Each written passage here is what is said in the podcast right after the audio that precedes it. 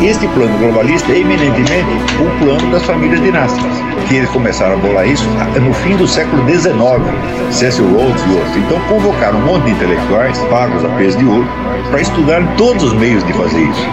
Existem muitos livros importantes que o pessoal imagina que são livros acadêmicos, de história, etc. Não são. São estudos de cenário para a realização do governo mundial. Quer ver um exemplo? Um estudo de história do, do Arnold Toynbee. Toynbee foi contratado por essa gente para fazer o seguinte estudo. Me mostra aí o que, que determina o fim das civilizações, como se destrói uma civilização. E ele mostrou então um certo esquema de destruição da civilização que está sendo posto em prática hoje em dia. Esse, todo esse esquema de imigração, de você acabar com uma, uma através da imigração, está lá no livro, é uma teoria do Toynbee. Eles estão executando até hoje. Outro livro que foi feito para isso é o, Admirável Mundo Novo, do Aldous Huxley, que também era um cara da elite, e pediram para ele que fizesse um estudo imaginativo sobre como poderia ser uma ditadura científica. E ele inventou o esquema da ditadura científica, assim. É, é, é o, que o isso é um. O pessoal pensa apenas um livro de ficção. Não é. É um estudo científico baseado num treco que o Max Weber chamava de experimento imaginário. Então você cria uma ficção, mas como ele tem com fundamento em ré, com fundamento nas coisas, tá certo? Para você especular os cenários, as possibilidades. E o Admiral Mundo Novo é exatamente isso. Quando decorridos quase 40 anos da publicação do Admiral Mundo Novo, o próprio Aldous Huxley, talvez arrependido, escreveu um segundo livro chamado Retorno ao Admiral Mundo Novo, onde ele mostrou que todos aqueles elementos de ficção que ele tinha concebido como se fosse um negócio para acontecer daqui quatro ou cinco séculos já estavam todos acontecendo. Eles realizaram o meu plano. Eu, eu fiz de brincadeira e levaram a sério. Não, 1984 é voltado especificamente contra o comunismo. É então ele é um retrato da estrutura do poder comunista. E a do Aldo Souza tem, tem uma abrangência muito maior. Porque o comunismo é uma variante desse negócio. Né? Mas ele não é a variante de maior sucesso. A de maior sucesso é a, a, a ditadura branca, assim.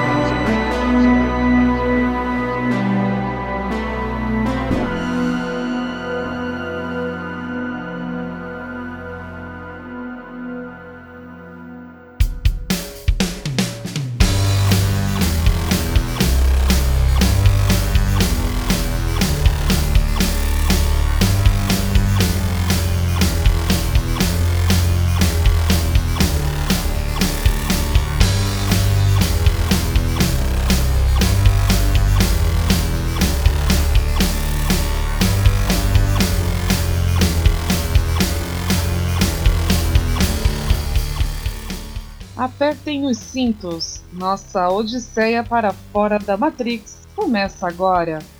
Eu sou a chefe junto com Amanda Verso e Jujinger te guiaremos nessa jornada. Hoje nossa viagem será sobre controle da mente e o projeto MK Ultra, sua origem e aplicações. Olá meninas, tudo bem? Oi gente, oi chefe, oi Ju, nave, ouvintes, vocês estão joia? Ufa, vamos começar uma nova trilogia aí. Aqui no, no Red Pilates Cash, assim, não tem nada na mão com açúcar, que é tudo pesado mesmo. Acabamos de sair de uma série que tem tido uma boa repercussão aí. Vamos entrar em uma que vai pirar vocês ainda mais. Então, Fica com a gente aí nessa viagem. Oi, tô aqui de volta também. E assim, dessa vez, essa trilogia, que nem a Amanda falou, se não for para você jogar sua televisão fora e quebrar seu celular, eu nem continuo. Então, vamos se preparando aí, todo mundo sentadinho, chapéu de alumínio pronto e vamos lá. O nosso kit de viagem essencial é água potável, chapéu de alumínio e muita Red Pill.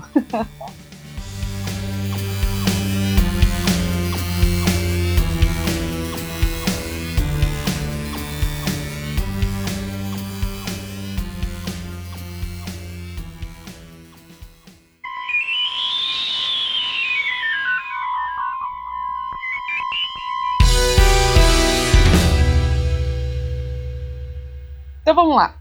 Durante todo o curso da história, vários casos foram registrados descrevendo rituais e práticas semelhantes ao de controle mental.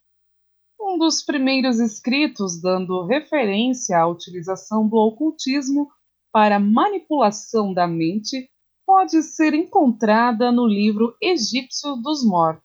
É uma compilação de rituais muito estudada por sociedades secretas de hoje, que descreve os métodos de tortura e de intimidação para criar o trauma, o uso de poções ou drogas e da feitiçaria, hipnotismo, resultando na escravidão total do iniciado. Bom, meninas, começou lá no Antigo Egito, hein? No Egito Antigo, a, conotação do livro dos mortos é bem diferente. O que, que acontecia? Eles achavam que o, o livro, na realidade, ia ajudá-los a voltar à vida. Então, é, literalmente, traduzido do egípcio antigo para o português, o livro dos mortos significa capítulos para sair à luz do dia, quer dizer, para voltar à vida. Na realidade, esse nome, Livro dos Mortos, foi um tema que é, foi, é, foi tratado justamente no século XIX pelos primeiros pesquisadores que começaram a, a, encontrar esses fragmentos de papiros ou inscrições em múmias que hoje nós chamamos nessa coletânea como Livro dos Mortos. Então, o que, que acontece? Desde a primeira grande expedição no Egito, que foi a expedição do Napoleão Bonaparte, eles já haviam encontrado exemplares do que nós chamamos de Livro dos Mortos. E esses exemplares, então, acabaram até parando na obra Descrição do Egito. Então, lá tem um, nos livros a ilustração de um desses papiros. Né? Bom, daí o que, que acontece? Um tempo depois, o Champollion encontrou papiros que ele estudou principalmente no Museu de Turim e chamou esses papiros de papiros funerários. Mas só vai ser com o Carl Richard Lepsius, que é um egiptólogo, né, foi um egiptólogo alemão, ele acabou então denominando esse conjunto de textos funerários de livro dos mortos, pelo fato de eles terem sido colocados junto com as múmias. E daí vem o tema do livro. Então o significado é bem diferente entre os egípcios antigos e os pesquisadores modernos.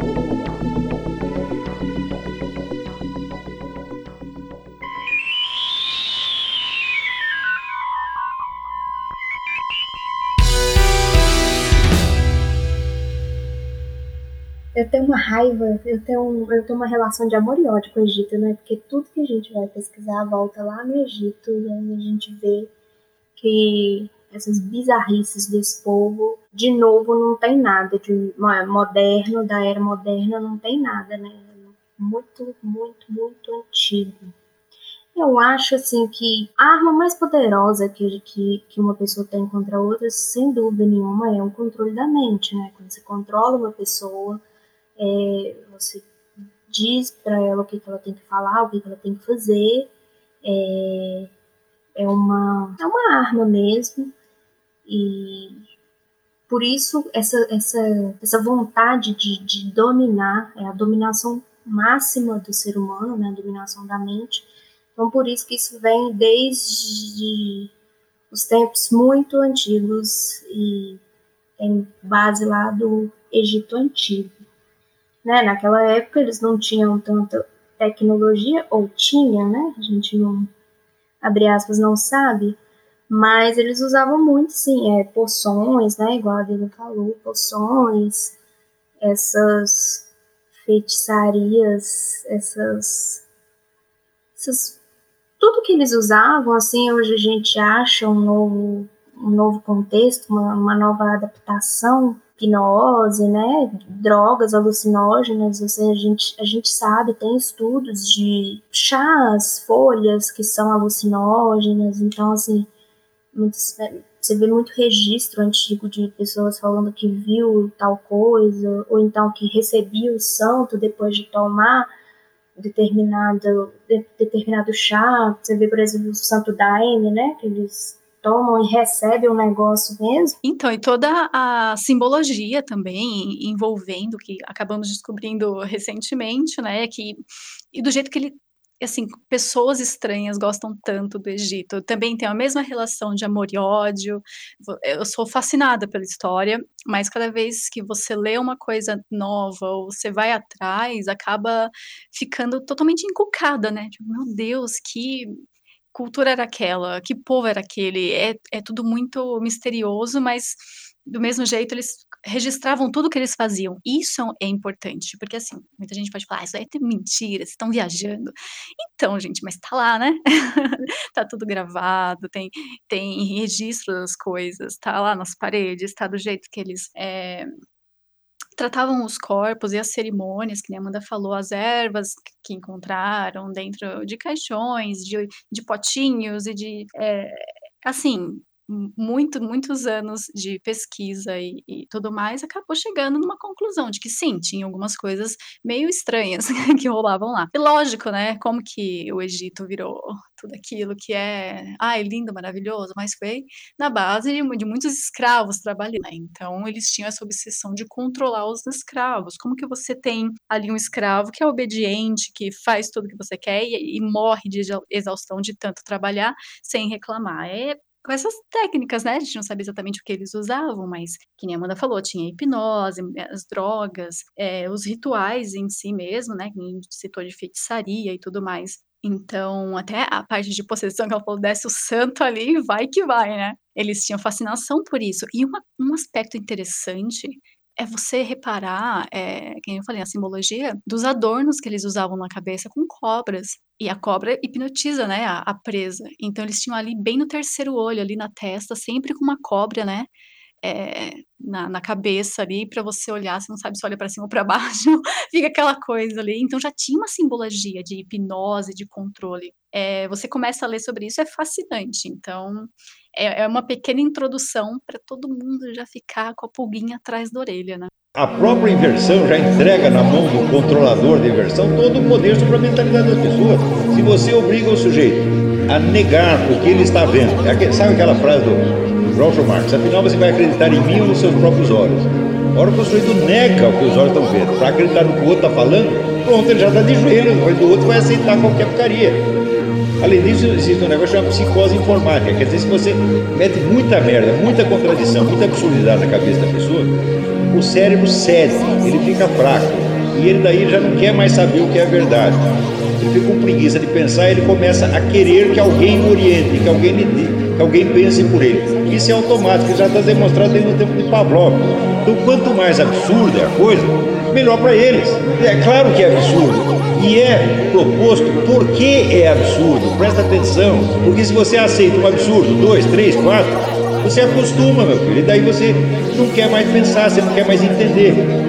Eu vi entrevista da garota, uma garota na televisão francesa que, após ter passado por experiências psíquicas, né, é, dessas escravizadoras, no, contexto de seitas, ela dizia assim: Não, eu não quero mais saber a. Você não interessa mais a verdade. Só interessa o que me dá um certo conforto, porque eu estou tão abalado, tão confusa, eu quero descanso, eu sou pequenininha, é, eu sou coitadinha, eu preciso de alguém que me oriente. Pronto, todo mundo está ficando assim.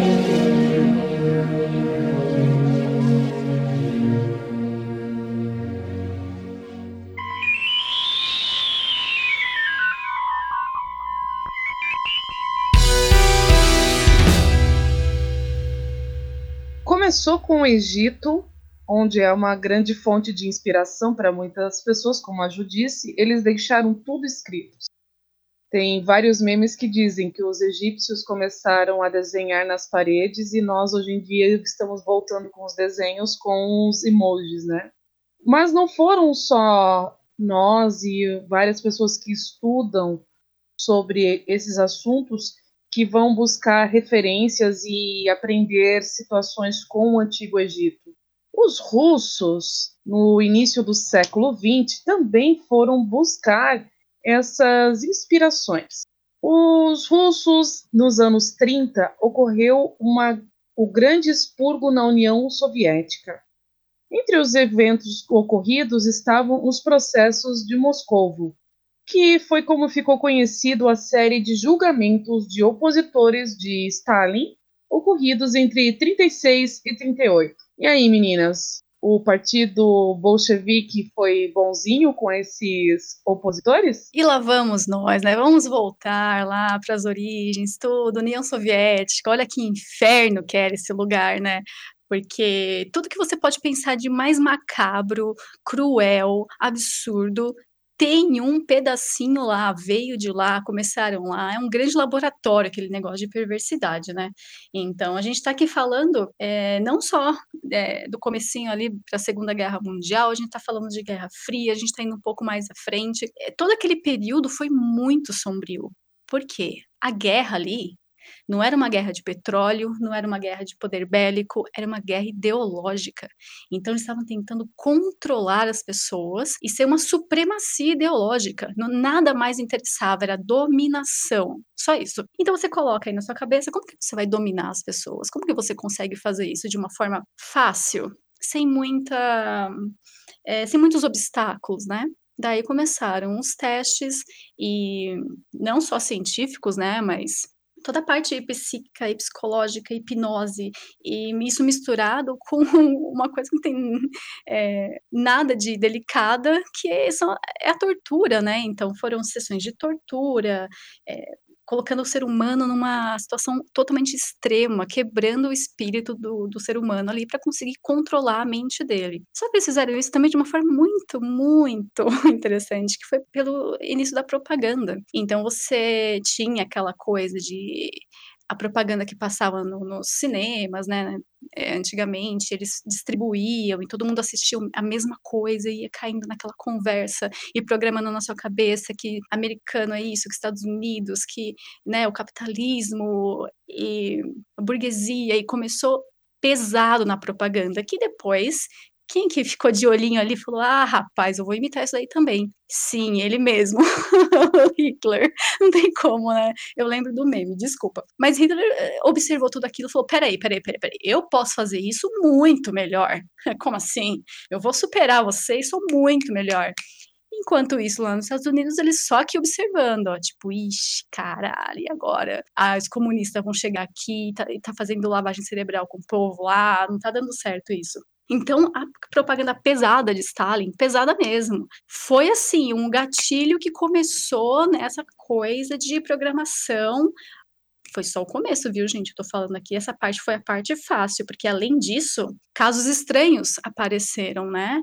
Pessoas que desapareciam, depois apareciam totalmente diferentes, falando coisas totalmente absurdas, durante julgamentos, confessando crimes que elas nunca nem fizeram. Do nada, assim, não, eu fiz isso daí sim, não tinha provas, mas todas confessando crimes. Então começou a criar essa suspeita, e daí veio o terror psicológico, uma loucura do comunismo contra né, os americanos ali, e eles começaram essa guerra psicológica mesmo, de um ficar colocando pilha no outro para ver quem que conseguia chegar na frente da guerra psicológica. Então, várias técnicas foram aparecendo, vários é, métodos de tortura foram aparecendo, e aí já perdeu o controle da coisa toda, né? E ali na, na, na Rússia, ali, né, na, com Stalin ali, a gente vê como que a guerra é psicológica, ela é a pior de todas.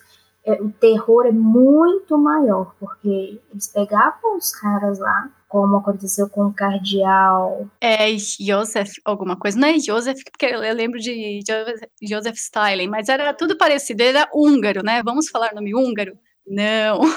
Era um cardeal húngaro chamado Joseph Yatsvin, sei lá, um esses nomes loucos deles lá.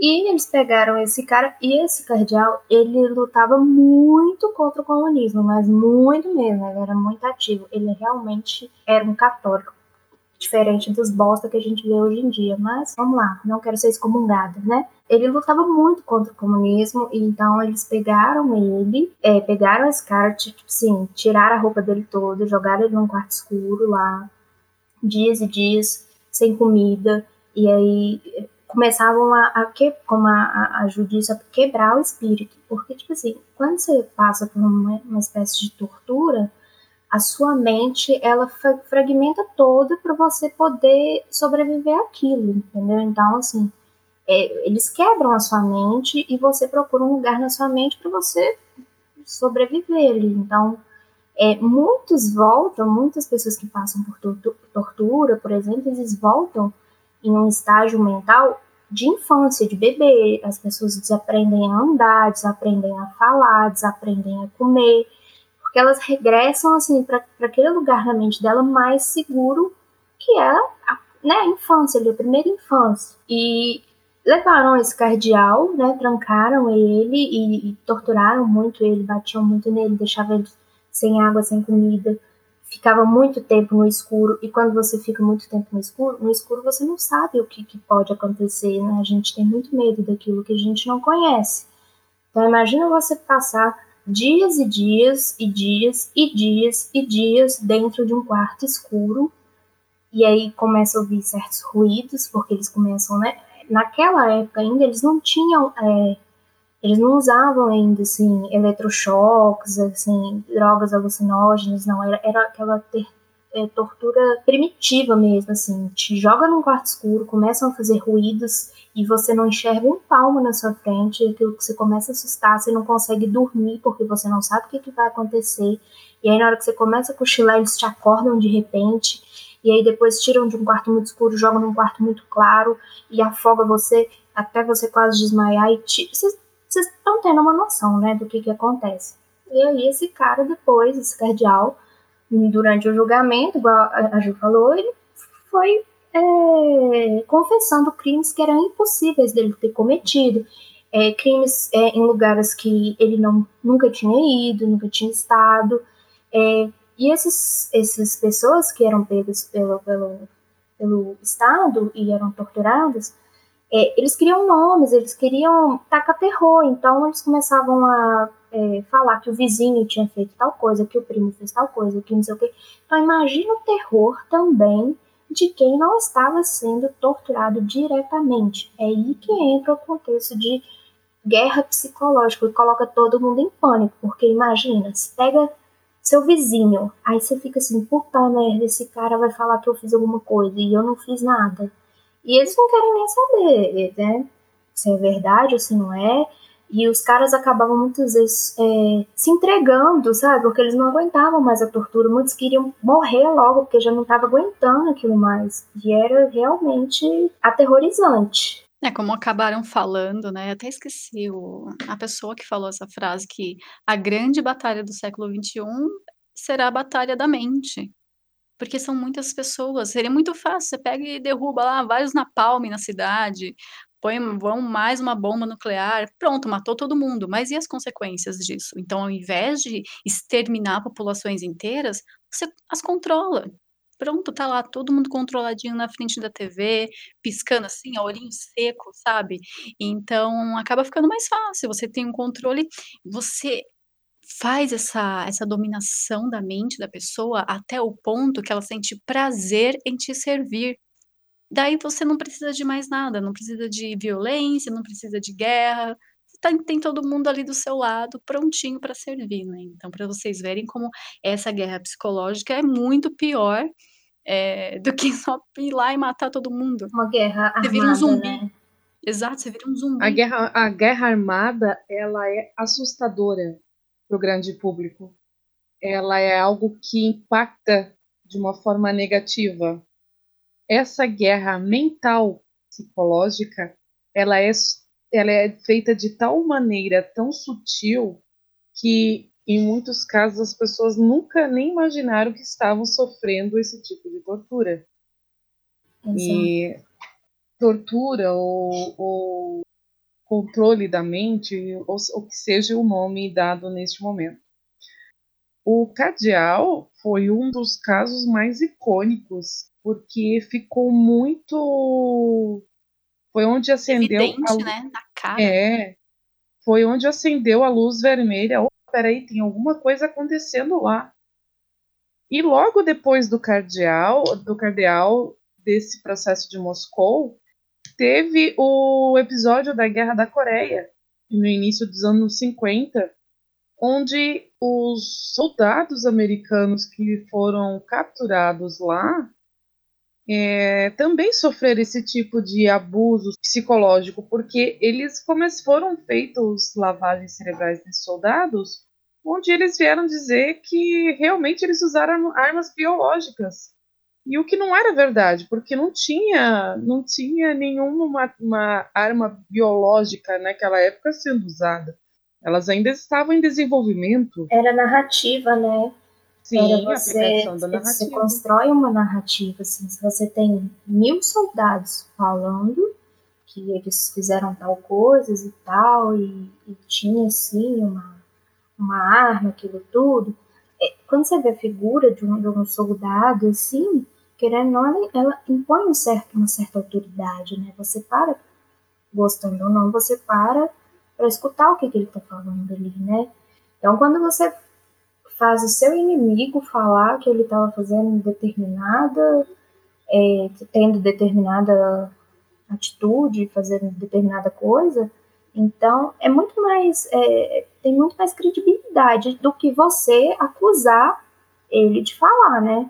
E daí eles pegavam, tem o caso de um soldado que fala que assim, é, eu acho que ele era casado e tal, e daí ele foi pra guerra, e aí da Coreia, daí ele, prenderam ele também num quarto escuro, não sei o quê, e ficava naquela coisa, naquela mesma tortura que, que eu tinha falado que o cardeal passou, e o cara, depois de um tempo, ele começou a esquecer o rosto da, da, da mulher dele, e aí ele, ele fala no depoimento dele, é bem interessante, ele fala que eles chegavam todo dia lá e perguntavam uma coisa para ele.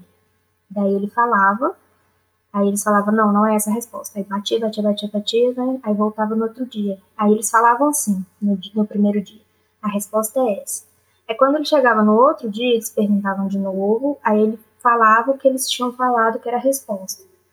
Aí eles falavam assim, não, não é essa a resposta. Aí batia, batia, batia, batia, batia.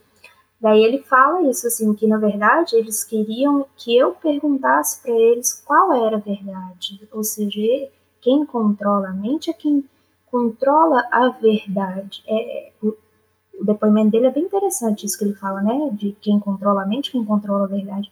E é isso que as pessoas que controlam a mente querem fazer. Elas querem controlar a verdade, eles querem criar a verdade, né? Eles é, é uma narrativa que eles querem passar para, essas pessoas. E essas pessoas que eram controladas é, acabavam né, sendo programadas para repetir aquilo que os manipuladores é, queriam que eles dissessem. E é muito interessante, assim, vocês jogam é, no Google para você ver assim, esses é, soldados assim que eram controlados. Tipo assim, é uma coisa que não dá certo. É, ao longo da história, de todas as pesquisas que foram feitas, nunca teve um controle da mente 100% eficaz. Uma hora vai dar pau. E esses vídeos desses soldados, assim, os caras, tipo assim, meio que davam um tilt, sabe? De repente não sabiam falar e, tipo assim, eram programados para ir numa direção e aí do nada eles viravam para outra completamente diferente e que não estava programado, e aí eles ficavam meio perdidos, sem direção, não sabiam onde estava, não sabia o que estava acontecendo, não sabiam quem eles eram, porque não, não, não dá, graças a Deus, assim, não, não foi. É, não, não somos máquinas, né? É, nós não somos máquinas, a gente não consegue ser programada 100%. Uma parte bizarra também é que, assim, a Guerra da Coreia foi a chance que os soviéticos tiveram para encostar nos americanos, porque toda a parte ali da Segunda Guerra Mundial tinha passado, estava tensão, é, e os soviéticos perceberam que, né, Estados Unidos levou algumas coisinhas lá para eles e tudo mais. Então, ali realmente começou a guerra psicológica nos anos 50. Não foi antes, não foi com os nazistas, porque não tava, não tinha essa tensão tão grande ainda. A tensão ali aumentou demais, que foi até o que a Amanda falou, do seu vizinho ficar olhando pela persiana assim, ó, para ver que horas você chegava. Se nós movimento em falso, já pum, já ligava para CIA, para FBI e falou, ó, meu vizinho aqui é comunista. é, Docs Code, já ligava lá, ó, meu vizinho comunista aqui tá estranho. Isso você vê muitos poloneses falando assim, né, que os poloneses eles têm um ódio mortal do comunismo. E você pega depoimentos assim de brasileiros que, que vivem na Polônia hoje falam que assim os, os poloneses mais velhos eles não são o, o, europeu já ele é mais fechado né mas os poloneses eles são ainda mais que o depoimento de uma menina falando que às vezes ela ia no supermercado e aí sem querer falava com alguém do lado ai nossa a maionese tá cara né? E tipo assim a pessoa olhava assim já saía correndo porque é, é, na Polônia, né, é, é, por conta do comunismo, era um denunciando o outro, às vezes para ganhar um pedaço de pão, às vezes para ganhar um rolo de papel higiênico, porque até o rolo de papel higiênico o Estado controlava, você podia ter determinados rolos de papel higiênico por ano. Então era assim, às vezes você denunciava é, o seu vizinho para poder ganhar um, um, um, pouco de comida. Então ficava aquele terror mesmo, né? As pessoas ficavam aterrorizadas, não sabiam, você não podia dar um passo em falso, e aí é esse terror psicológico mesmo, né? A história oral de muitas famílias traz ah, os imigrantes a lembrança de que, antes mesmo do comunismo tomar essa forma, esse desenho né, de Hidra que ele tem hoje, até hoje em dia, a União Soviética, na época, ela já tentava é, domar e domesticar a Polônia. Então, antes mesmo de ser é, invadido pelos comunistas e tudo mais, os poloneses já sofriam com embargos, os poloneses já sofriam com invasões russos na Polônia, então eles já tinham aquele terror pré-comunismo incutido, porque sempre foi uma briga, sempre foi um, um distúrbio com, com a antiga União Soviética. É muito pouco falado, digamos assim, aqui no nosso no Ocidente. Somente famílias que tiveram imigrantes vindo da Polônia e, e passam a história oral porque muitos é, tinham até dinheiro na Polônia, mas não podiam comer porque não chegava, porque a, as fronteiras eram fechadas pelo, pelos inimigos. Então, não é só da época ali do comunismo, onde eles eram dominados, mas eles sempre sofreram com isso. Por isso que muitos poloneses, principalmente os antigos, como a Amanda bem citou, têm esse verdadeiro terror de falar com pessoas pela rua. Porque já eram desde, desde imagina, se, se eles, crianças, sofreram isso, imagina, eles já têm aquele, aquela lembrança né, do terror que já era feito antes. Eu li em algum lugar que supostamente várias experiências que foram usadas no, na época do comunismo, nessa pré-invasão, eles já eram meio que aplicadas né, em, em vários inimigos locais, para depois serem é, realmente usadas em outras operações. É, a Polônia sofreu muito, assim, é, é antes da, do comunismo é, tomar lá, é, eles sofreram muito com o nazismo também, né? Por exemplo, o, os nazistas eles fizeram a, a base do, do, do MK Ultra vem de, de, estudos dos nazistas. Os nazistas eles tinham aqueles campos de concentração nazista eram para experiências, né? Experiências bizarras, experiências de controle da mente, e diversas outras experiências. E um dos campos de concentração fica é, ficava na Polônia, em Auschwitz, né? Muita gente não sabe, mas Auschwitz fica na Polônia. E então, assim, a Polônia sofreu muito com o nazismo e com o comunismo. E eles lutaram muito contra o, o nazismo. Eles quebraram o código nazista, eles lutaram muito contra os, os nazistas, eles escondiam muitas é, crianças é, judias dos nazistas. Então, tipo assim, eu quero prestar meu respeito aqui à Polônia, porque o país corajoso, né? Eles são resistência, né? Porque Poxa. sofreram do começo ao fim. E é que nem você falou, ninguém lembra deles. Ninguém. Você, você, você pega os poloneses, né? Cara, eu fui saber da importância da, da, da Polônia em tudo que ela fez é, depois que eu saí da, da, do colégio, assim, a gente quase não, Sim. não vê. No colégio você não aprende nada, você não aprende sobre um né, o holocausto ucraniano. Ninguém fala da Ucrânia, gente. Ninguém fala da Armênia. Eu tenho ascendência polonesa, né? Então, eu, nós, na, na, nossa família, a história oral, porque quando eles vieram de navios para cá e tudo mais, para o Brasil, é, foi perdido muita coisa, né? Chegar aqui e, até eles não sabem. Aqui eles perderam a cultura de guardar documentos, papéis e informações, mas a história oral foi passada muito forte. I think it's possible to brainwash, manipulate, coerce people to do just about anything. A healthy religion preserves a person's sense of free will, whereas destructive mind control cults do not want people to think for themselves. Under the right circumstances, most people can have their views manipulated and altered.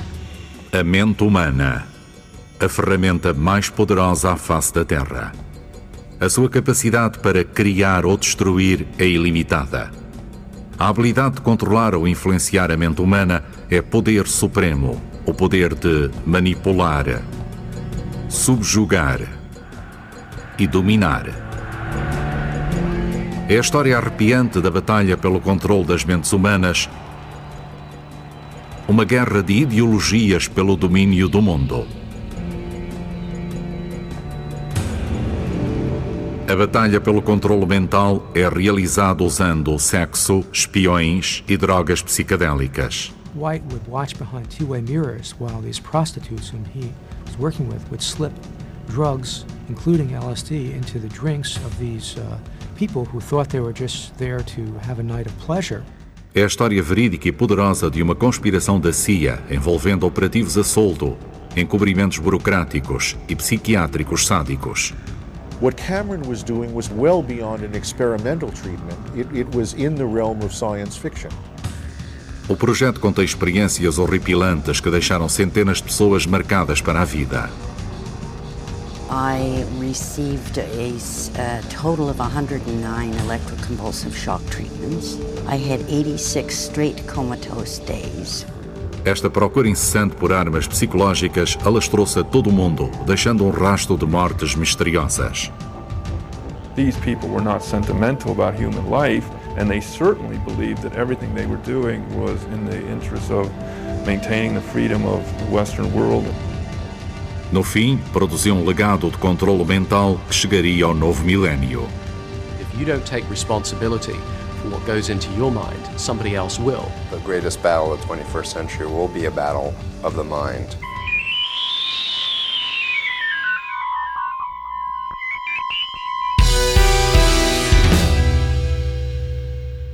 Ah, lembrando da Polônia, né, de Auschwitz e tudo mais, a gente não pode esquecer jamais de quem estava lá, o médico que aterrorizou todo mundo com as suas experiências totalmente macabras e, sabe, é, absurdas, assim, que foi o Joseph Mengele, né? Todo mundo conhece. Aqui no Brasil, todo mundo conhece, porque ele viveu por mais de 20 anos aqui, né, no interior e tudo mais. Então, até eu lembro que o Fantástico fazia matéria sobre ele, falando. Teve até uma vez que é, uma das sobreviventes é, falou que encontrou ele cara a cara, assim, na, numa cidade, não sei se foi em Serra Negra, algum lugar assim do interior, e o cara tava aí, né? Não, deixa eu te interromper. Eu tinha um, um rolo que ele tava me contando uma vez, eles do Rio de Janeiro, né? E ele tava me contando uma vez que, que o pai dele uma vez contou que o pai dele tinha uma pousada, um trem assim e tal, e aí chegou um cara lá, né, pedindo, muito simpático, assim, pedindo, é, pedindo orientação e tal, e daí ele deixou, eu não sei se eles tinham uma pousada, não sei o que que era, mas muita gente ficava lá, tipo uma pensão.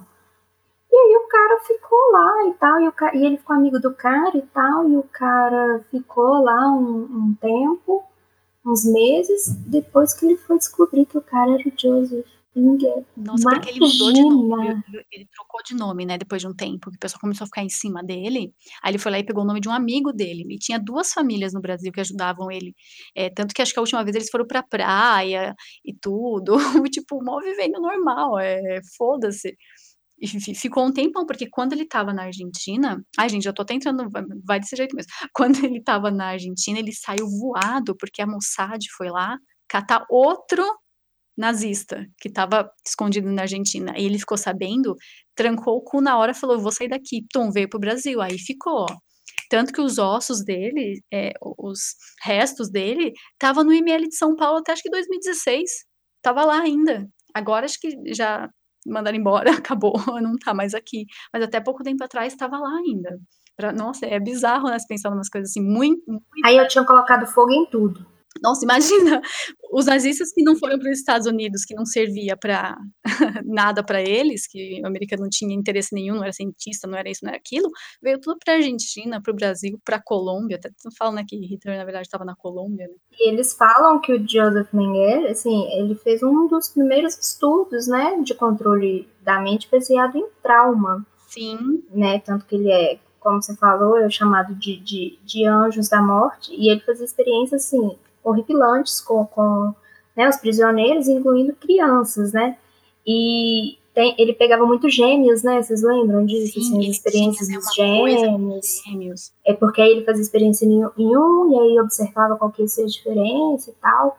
E, e eu sei que ele teve mais de mil vítimas e 1.500 vítimas, algo assim, e 200 sobreviveram. Tipo assim, imagina as coisas. Ele fazia muito com as mulheres, né? Dava banho super, super quente, mandava entrar naquela água fervendo de quente, depois na água fervendo de gelada e ficava fazendo esse vai e vem, vai e vem.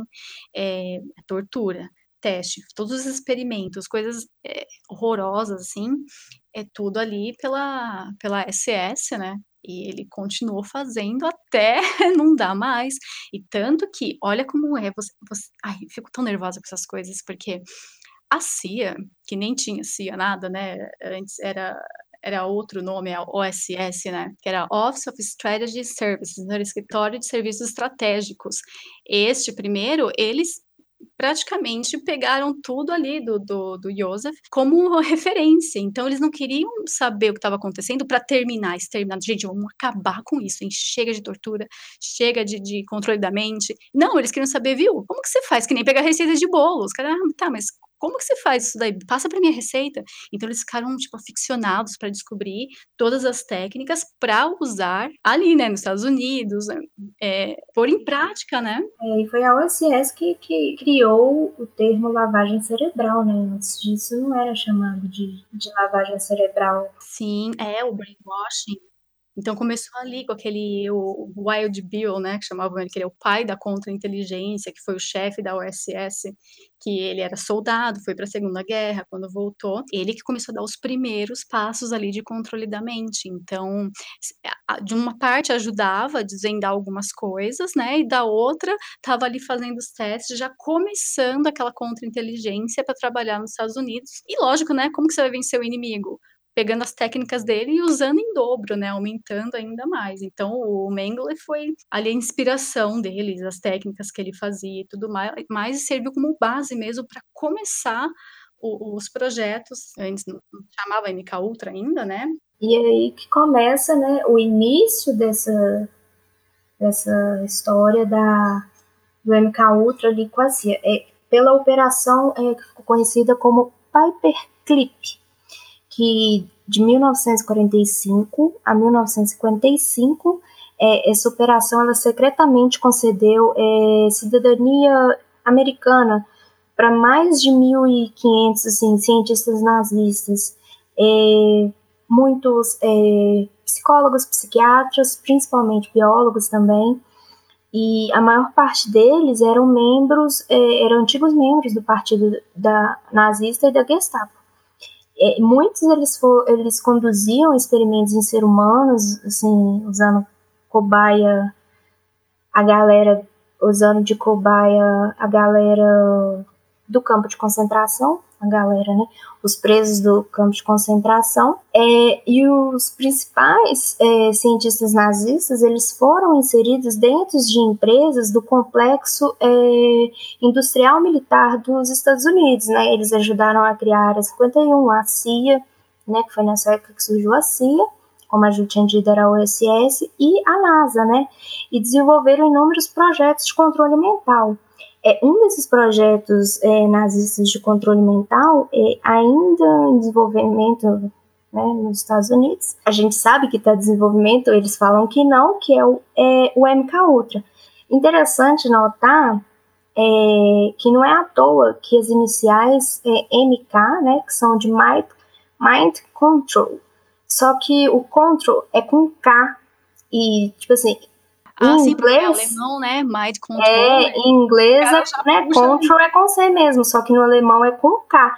Por quê? Porque os principais, é, a base do projeto, ela é alemã, ela é nazista, né?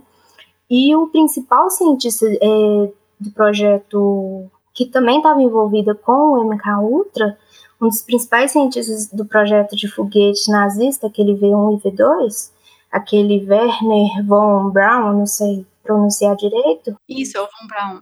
É, ele foi o homem, né, que desenvolveu e dirigiu a NASA e comandou o programa especial dos Estados Unidos. Então, assim. A NASA é nazi, gente. É... Desculpa quebrar para vocês dessa, mas a NASA é nazi. Tanto que o Von Braun, quando chegou aqui, ele teve todo o apoio necessário, porque, como você falou, né, ele foi o criador do, do foguete V2 e estava quase prontinho ali. A Alemanha, mais uns anos, teria conseguido colocar esse foguete para subir, né? Então, é, os Estados Unidos já cresceu o olho na hora.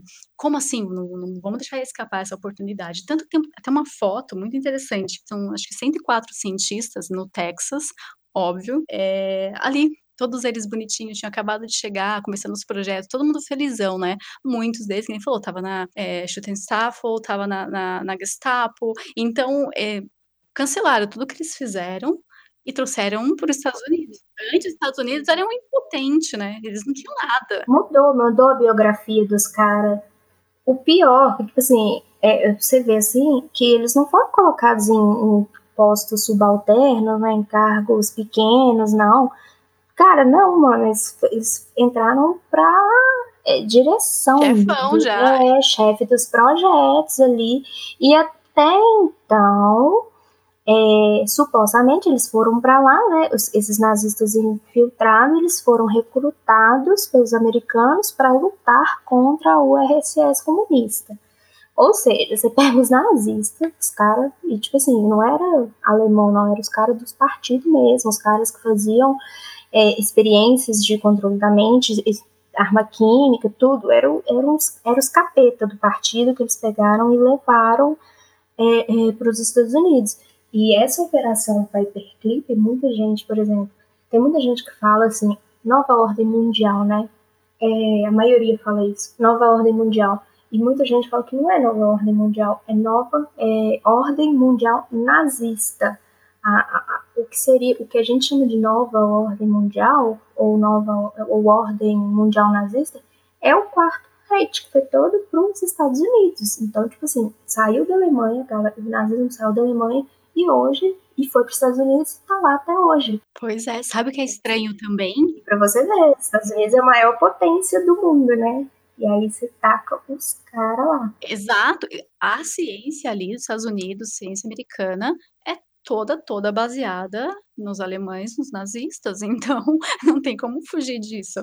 Até a gente esqueceu de, de tocar no assunto antes de falar do, do, do MK Ultra, do projeto Bluebird, né, que foi o precursor, foi ali que começou, que durou pouquinho, foi de 51 a 53, porque depois de 1953 já começou o MK Ultra, que ele se baseava mais nas, exatamente nas técnicas nazistas, porque a gente falou do, do Mengele. Então, era a tortura como técnica de interrogação, é, fazer todo aquele processo que nem fizeram com o cardeal lá na, na União Soviética, sem comida, sem dormir, usando várias drogas, é, levando a pessoa realmente ao extremo e usando de hipnose. Um detalhe que a gente está falando sobre drogas, é bom lembrar que Hitler curtia, hein? Curtia ficar ligadão, opioide, cocaína, gostava demais. Então você começa a puxar a, as drogas também. Não pode esquecer que as tropas americanas, eles distribuíam LSD também para as tropas americanas, e na, na Alemanha nazista, a base deles ali, ali era a metanfetamina. Então era todo mundo loucão de metanfetamina. Vendia, inclusive, na farmácia como um estimulador, como um. Opa, você tá, tá sem energia? Tá querendo emagrecer? Quer deixar sua vida mais feliz? Toma aí, que você vai ficar sem dormir várias horas. Então, o pessoal na guerra ali, alucinadaço, sem comer, sem fome, sem cagar.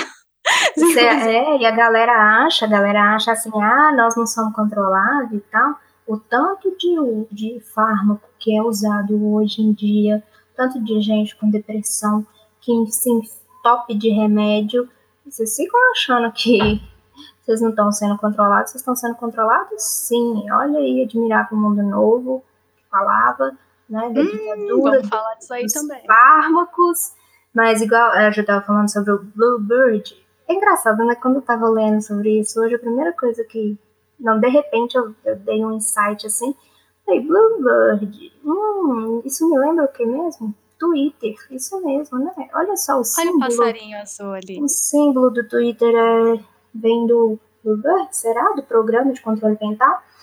É, esse programa, né, eles usavam técnicas nazistas, é, eles, é, os especialistas eles procuravam métodos assim para subornar a mente de uma pessoa a ponto dessa, de, dela executar qualquer ordem contra a sua vontade, esquecendo até mesmo do instinto de autopreservação. Então, assim, na primeira etapa, as pessoas elas foram privadas do sono, comida é, e calor por um longo tempo. Aí na segunda etapa, né, quando o sujeito já tinha um pouco de ainda tinha um pouco de controle das suas ações, ele recebia substâncias narcóticas, o que, que aumentava a sua sugestionabilidade. É, eu, eu tô lendo aqui o que, que é, né, fazer é, desse modo, essas pessoas foram forçadas a realizar certas ações com a ajuda da hipnose, e depois disso o sujeito é, experimentava amnésia dissociativa, que é aquilo que a gente falou, né? A mente fragmenta toda, e quando a mente fragmenta, ela cria diversas realidades ali. Aí, finalmente, na quinta etapa, um sinal especialmente projetado era enviado para que realizasse todas as ações programadas. Quando eles começaram esses experimentos, eles queriam principalmente fazer assassinos. Aí o que, que acontece? É, é, eles criaram o controle da mente, eles queriam para fazer espiões, né? Para fazer assassinos. Então você podia colocar a pessoa lá, ela já estava programada, e de repente ela recebia um sinal, e aí elas cumpriam a ordem, que era geralmente matar. E aí tem aquele até aquele livro é, The Manchuria Candidate, um trem assim. Ah, eu queria tanto falar nisso, porque você fala, fala, pode falar.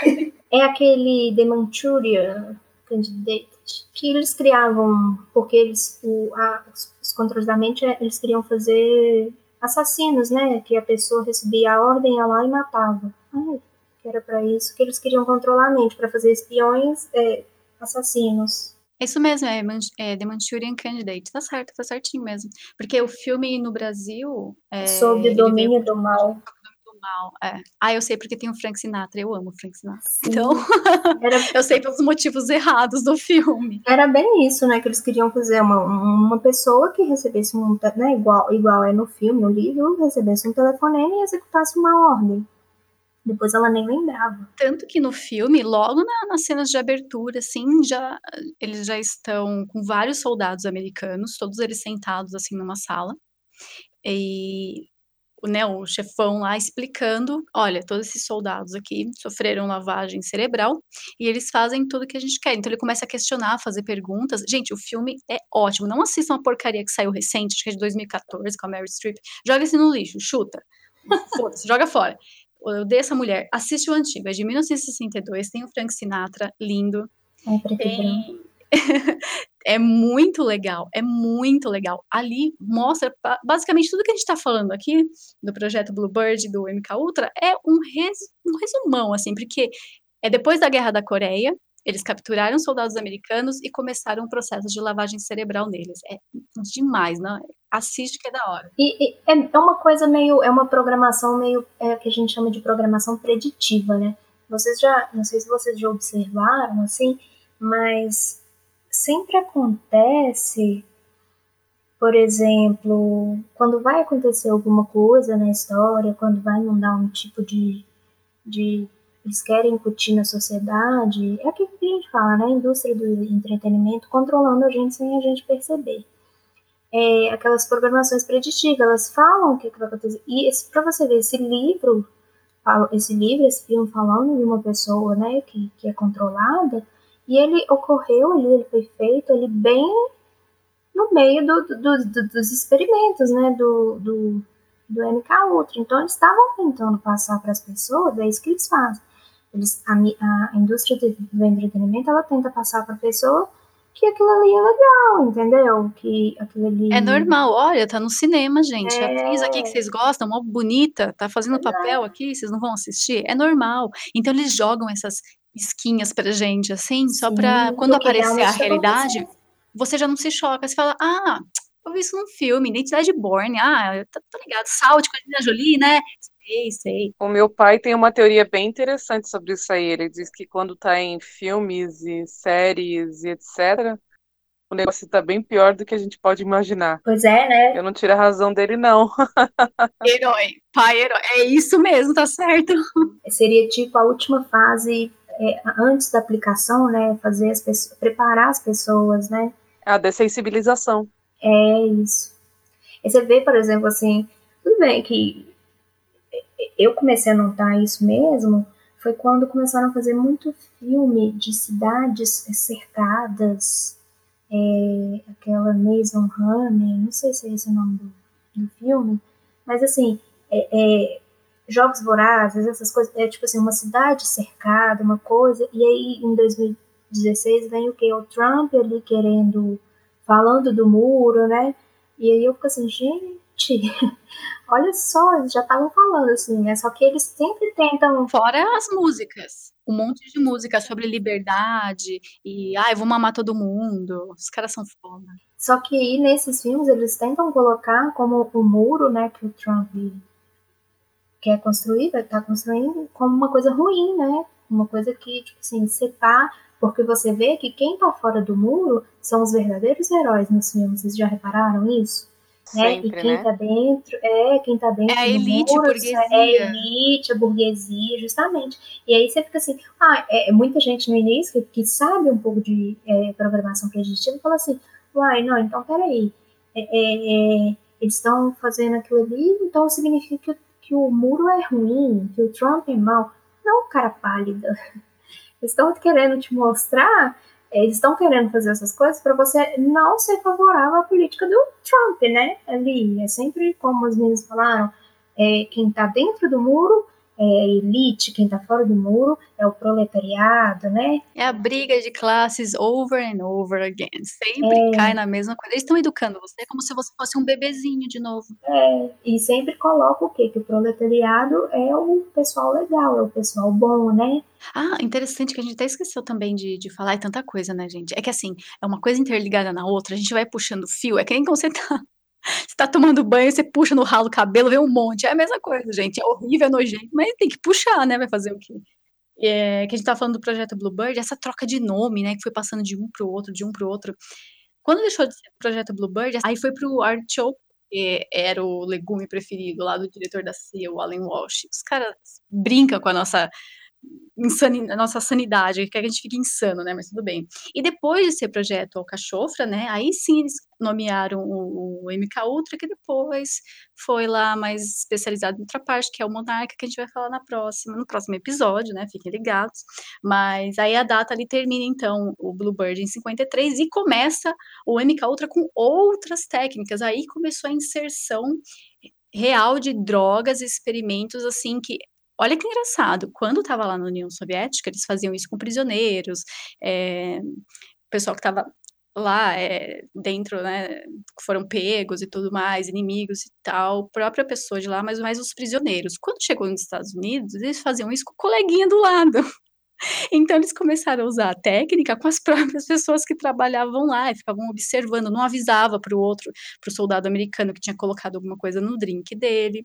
Eles começaram a usar é, essa quando surgiu, né? A, desculpa até falar da LCD, acho que eu tô, tô até pulando um pouco, mas depois a Amanda vai explicar melhor o que, que é e tudo mais que eles faziam isso também com pessoas sem avisar. Então você chegava lá no hospital, nossa, eu tô meio estressada, tô, tô tensa chegava para se tratar, cinco meses depois se saía um vegetal. Porque eles começavam a fazer o experimento em vocês e nem percebia.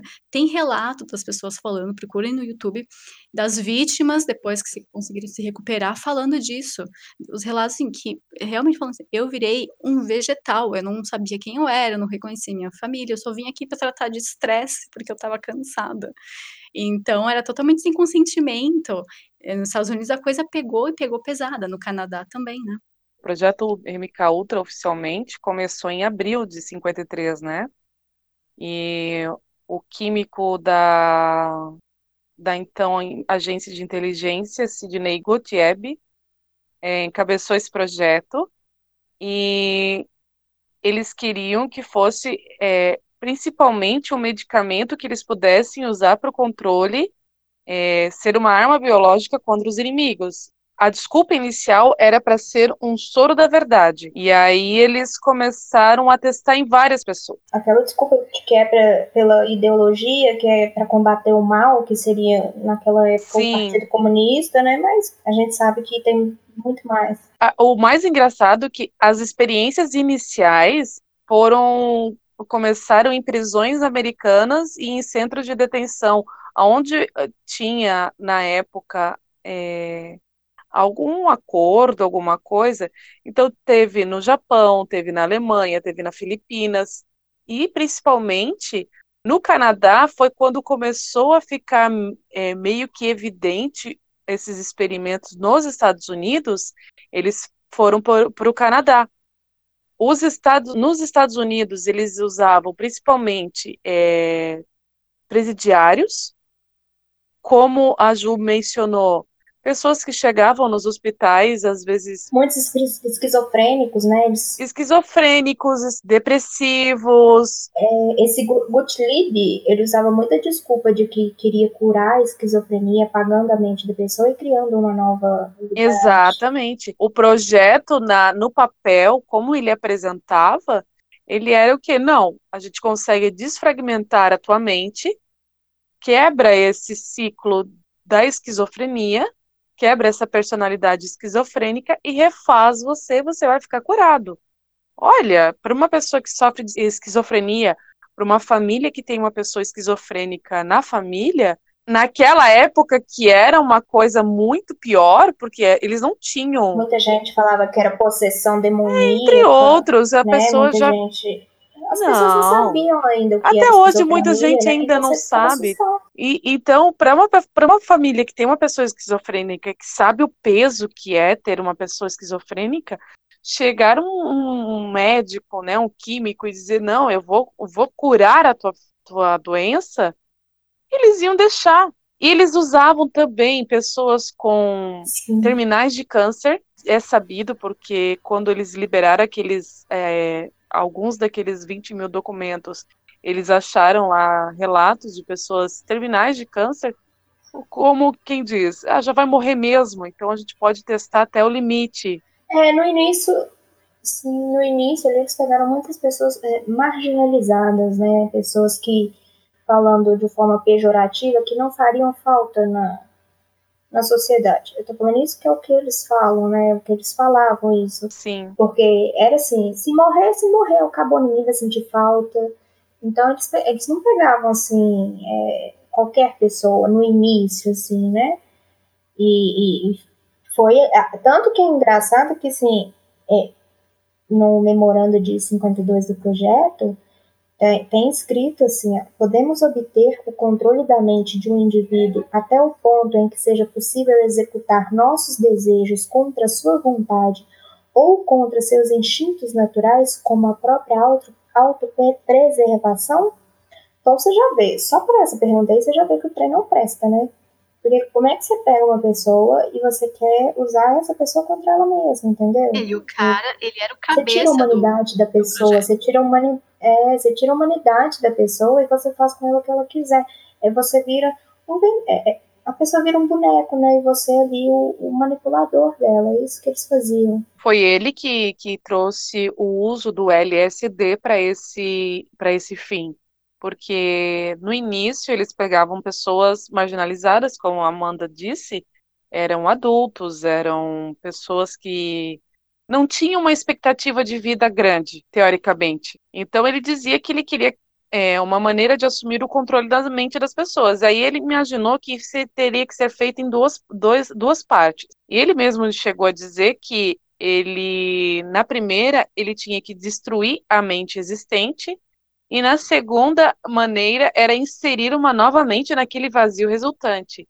Então, eles começaram com pessoas adultas, eles começaram com pessoas doentes. Para conseguir pessoas para esses, experimentos também, eles falavam o seguinte: chegavam em e falavam, olha, você deixa eu fazer alguns testes com você, que eu consigo alguma uma porção de droga, uma porção de morfina, uma porção de alguma coisa para ti. E muitos deixavam. E tem relatos que, olha, eu deixei por o que eu queria morfina, eu deixei porque eu queria, é, whatever, né, cigarros. Eles experimentaram várias drogas, né? Eles passaram da maconha até o, o LSD, plantas venenosas, assim, que, aquela curare, né? Que Sim. tem efeito paralisante, né? Então eles usavam isso tudo. Eles brincavam, tanto que o soro da verdade era uma mistura, né, de um tranquilizante com é, psicoestimulante. Então, até começou com, com a maconha também, né? Usava cannabis e via Sim. que a pessoa relaxava e começaram. Eles fizeram até um teste, é, não lembro o nome do, um gangster, né? É, que tava no presídio, tudo, o cara não falava de jeito nenhum, então eles deram ali a, a droga para ele e perceberam que ele começou a ficar relaxado e, e fala muito, abriu a boca, geral. Aí falou, opa, pera aí, vamos, vamos testar esse negócio aí que você tá funcionando. Então eles começaram a criar o soro da verdade, que depois, na verdade, não era soro da verdade, era tanto verdade, mentira, mas então era, era Por conta do, do MK Ultra mesmo, que começa, é, que foram feitos aqueles é, manuais Cuba, Cuba, né? É, Kubac. É, que são aqueles é, manuais, é, que é o nome oficial dos chamados manuais de tortura usado pelas CIAs e forças militares americanas, né? Eles, esse manual ainda é... É utilizado. É ainda. utilizado, ele não perdeu. Uhum. Não. Vocês falaram do LSD? Vamos falar. Ah, vamos, vamos entrar agora então, porque na verdade são algumas pessoas. Porque, é, vamos tentar... juntar ali, né? Então, assim, em 1953 começa, né? Uma equipe da CIA foi formada, porque aparentemente é, é, o MK foi formado para aperfeiçoar é, novas técnicas de, de interrogação e se certificar de que as vítimas não se lembrassem de que eram programadas, né? E aí que eles começam a usar é, as drogas como o LSD, heroína, o pentotal sódico, um narcótico utilizado como anestésico, que é o conhecido como soro da verdade. Uh, aí a gente entra no LSD, né? Jesus. É, eu acho que aqui todo mundo lembra, já ouviu falar do Aldous Huxley. Eu nunca sei falar o nome desse cara direito. É, quem não lembra do, do cara, mas vai lembrar do livro que ele escreveu na década de 30, de, foi década de 30, eu acho, O Admirável Mundo Novo, que falava mais ou menos de uma ditadura científica, né? Uma ditadura dos fármacos e, e tal. Muita gente considera o, o Huxley como o pai do LSD, né? Tem até num livro dessa conspiração coreana que foi de uma mulher, é, Marilyn Ferguson, alguma coisa assim, ela escreveu na década de 80. Esse livro, A Conspiração Coreana, ela é considerada a bíblia da New Age, né?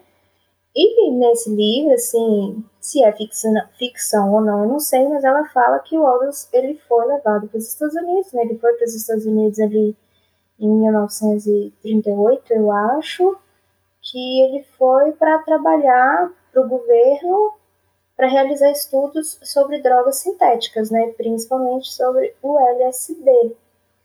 E tem até um discurso dele de 52 ou 53, não sei, numa universidade de Santa Bárbara, que depois vocês pesquisem, assim, joga no Google Aldous Huxley, globalista, você vai achar o primeiro site lá, tem um discurso, a transcrição do discurso dele é um discurso...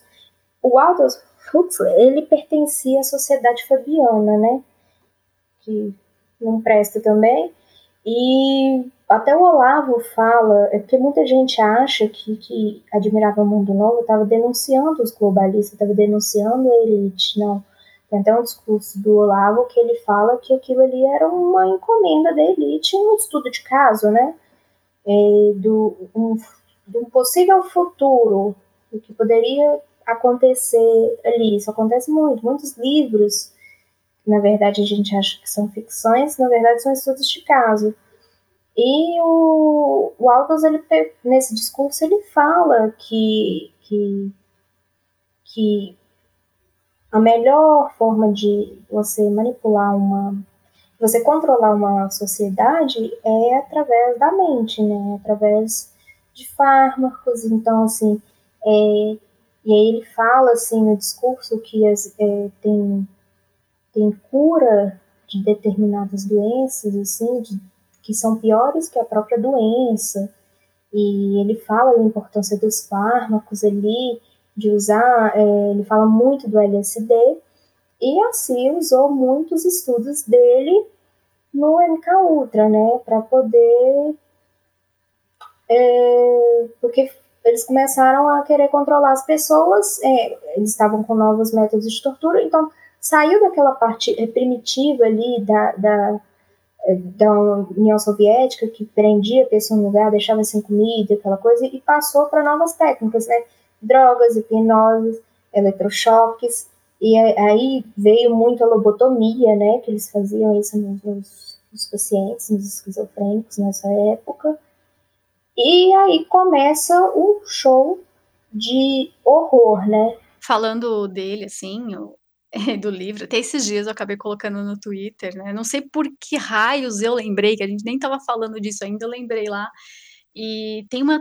É, um áudio também dele pouco antes da morte que o Huxley ele fala, ele confessa, né, que exatamente isso que você falou, que a ditadura científica, ela é muito mais eficaz do que a ditadura brutal ali, que nem do, do George Orwell. Então, o Orwell não é, é não, não serviria dele, sabe, do 1984. E é engraçado, só te interromper, é, que, que o, o, o Orwell, ele era um pupilo do, do Aldous, né? E ele fez 1984 é, porque ele era contra a sociedade fabiana e ele fez em 1984.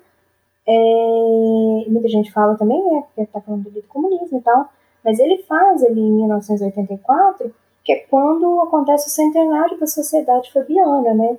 Ou seja, tem toda uma simbologia também por trás Sim, eles estão pregando ali o pior tipo, né? Que é o comunismo ali socialista, globalista, que é o que ele quer para dominar o mundo, não de um jeito totalmente brutal como faziam na União Soviética e tudo é aquele que vem devagarzinho e quando você vê ele já está ali na sua casa, então é perigosíssimo.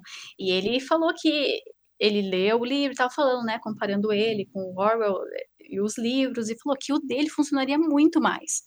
Porque você falou, ali é um estudo, não é uma ficção, né? Então, Admirável Mundo Novo daria muito mais certo na sociedade, porque as pessoas aprenderiam, como eu falei logo no começo do podcast, elas ap aprenderiam a servir o Estado com gosto. Aprenderiam, Sim. não, né, meus queridos? Já aprendemos, porque tá aí, ó, as coisas acontecendo a gente não fala nada. Então, esse, essa, esse tipo de controle é muito, mas muito mais eficaz. Tá aí, ó, você não gosta aí, ó, maconhinha, fuma um, bacana, gostoso, né? Tá aí bem loucão, cheirando pra caramba. Você não pode sair uma noite, ali você toma uma bebidinha alcoólica, tu já quer cheirar. Ou então, tá lá com a galerinha, bebe pra caramba, né? Pude indicando o pezão, tá inchado. Meu querido, você tá mais controlado do que não sei o quê. Não vem com essa, não, que, ah, porque droga é liberdade, eu faço o que eu quero, sou muito loucão. Tem um exemplo, até vou falar agora, já que eu ia falar pro final, mas já que a gente tá nesse assunto, Vamos falar John Lennon, né? Não gosto, nunca fui com a cara e não vou, entendeu? Mas ele falou uma, uma coisa quando a Cia. quando, a quem gosta de Beatles aí, desculpa, mas eu odeio, tá? Olavo tem razão. é, Trielle, desculpa aí, tá, gente? Desculpa. Mas Olavo tem razão quando, quando John Lennon falou, né, que a CIA veio com a LSD, aí, meu, não tem como controlar, começou a vazar, o pessoal começou a pôr na mão e eles começaram a, a distribuir daquele jeito, tipo, ups. Os caras queriam colocar LSD em caixa d'água, né, assim, é, é, é, a intenção do, do projeto depois era colocar em, em caixa d'água para as pessoas consumirem, porque o LSD ele, ele não tem odor, ele não tem gosto, então as pessoas tomavam ali e não sabiam o que estava acontecendo, sabe? Recebia alguma coisa, achava que estava possuído pelo demônio, mas não, eles estavam sendo drogados para serem manipulados. Olha que fácil, você tem ali, ó, todos os inimigos ali acampando. O que, você faz? Põe o um negócio lá na comida, na água. Todo mundo loucão, você vai lá e ó, trá, acabou. Fim, ganhamos a guerra, é, é nós.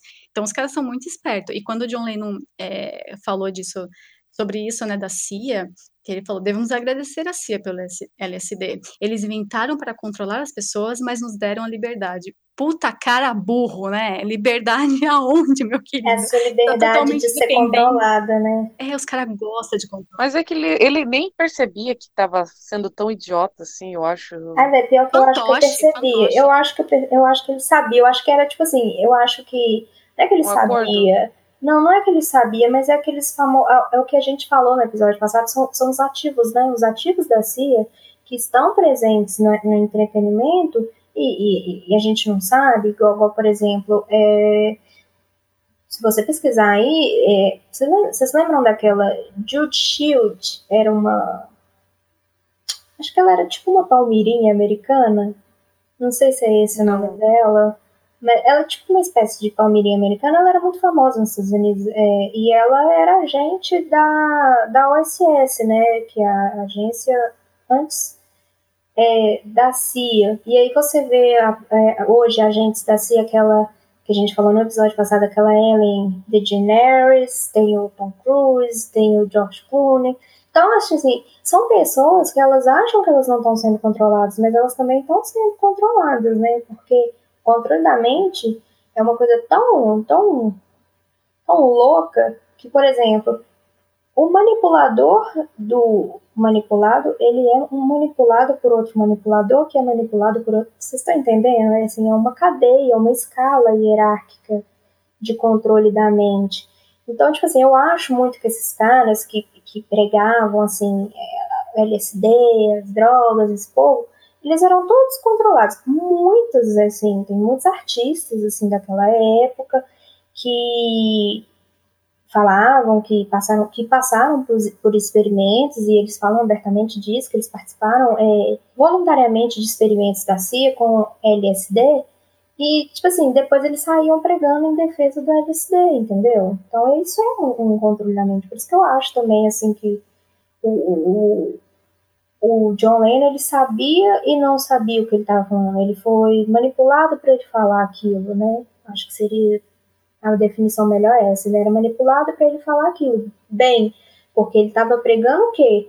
Que o LSD era uma coisa boa, que te dava liberdade, que não sei o quê, e aquela época, né, deles ali, era isso que todo mundo queria, né, paz e amor e tal. E é engraçado que coincide o tempo de, desse programa do MK Ultra justamente com o início dessa liberação sexual, né? essa libertinagem e essa contracultura, né?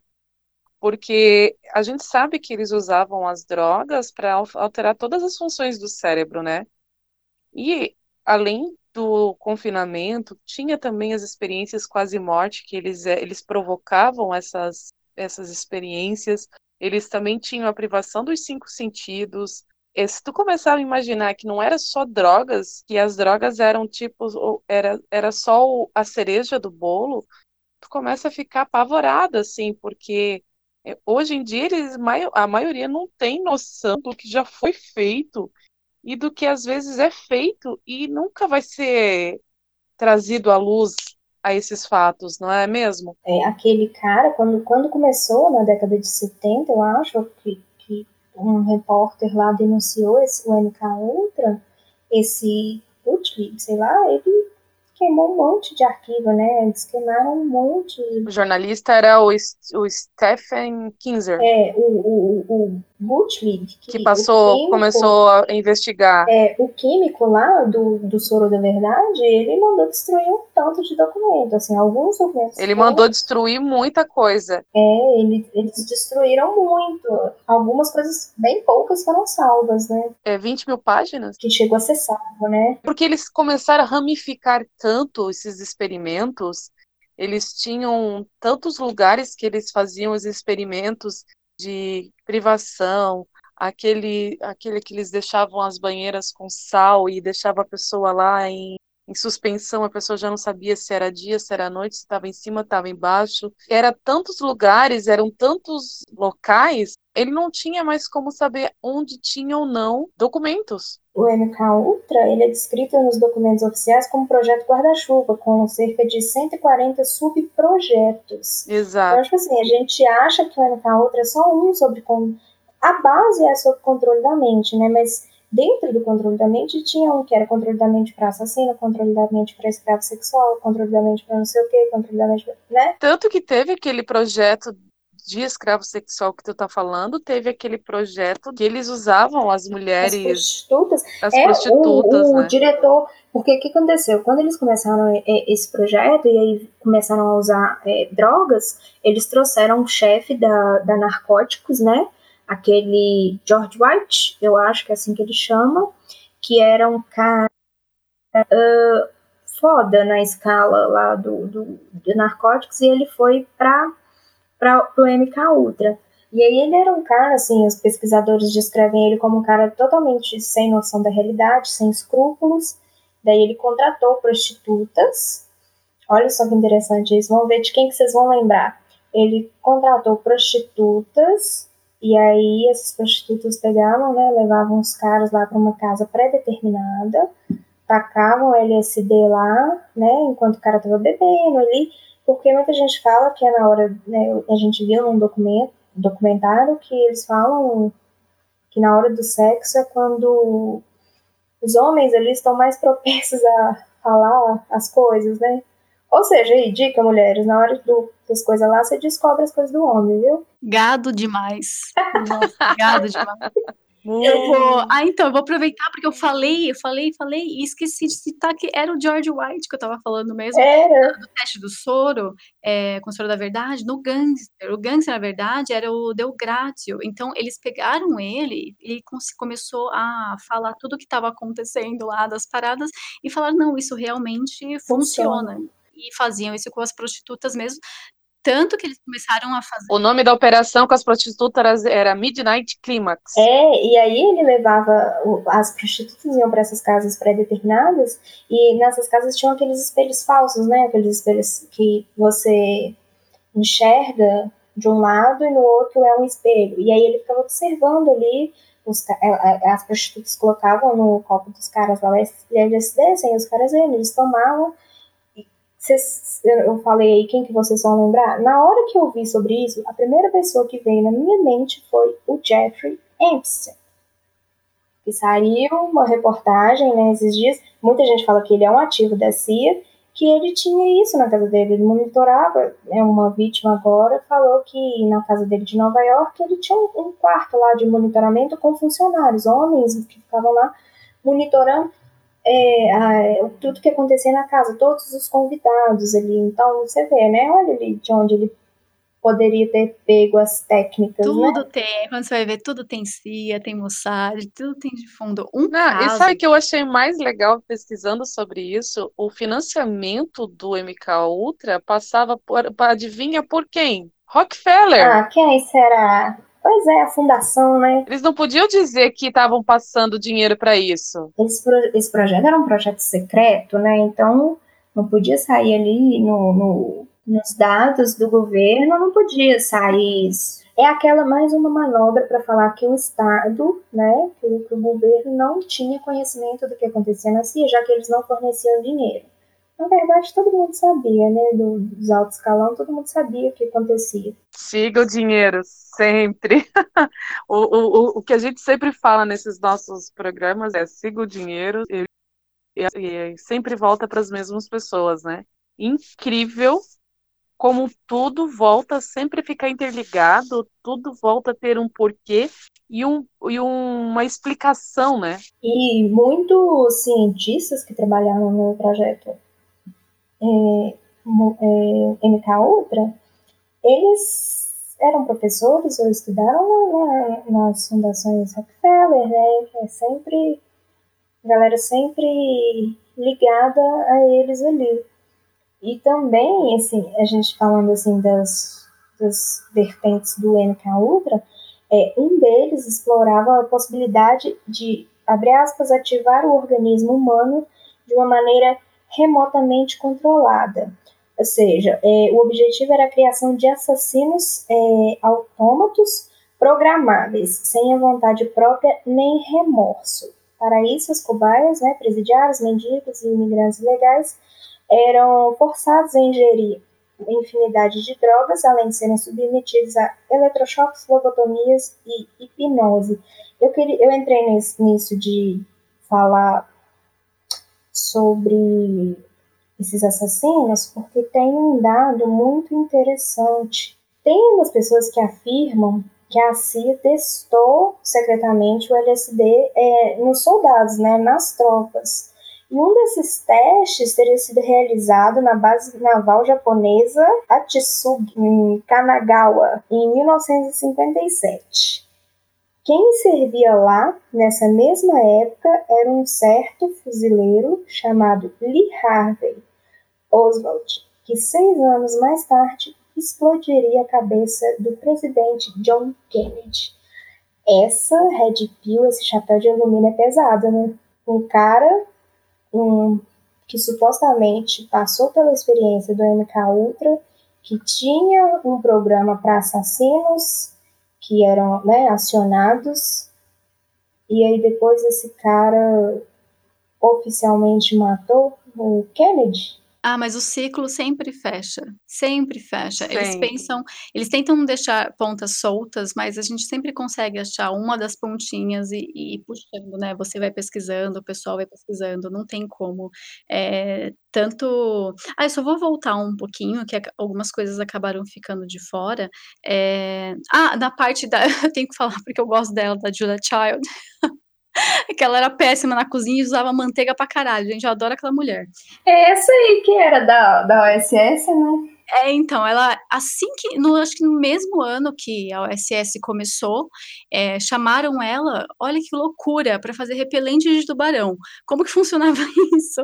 O pessoal da Marinha estava sofrendo muito ataque de tubarão.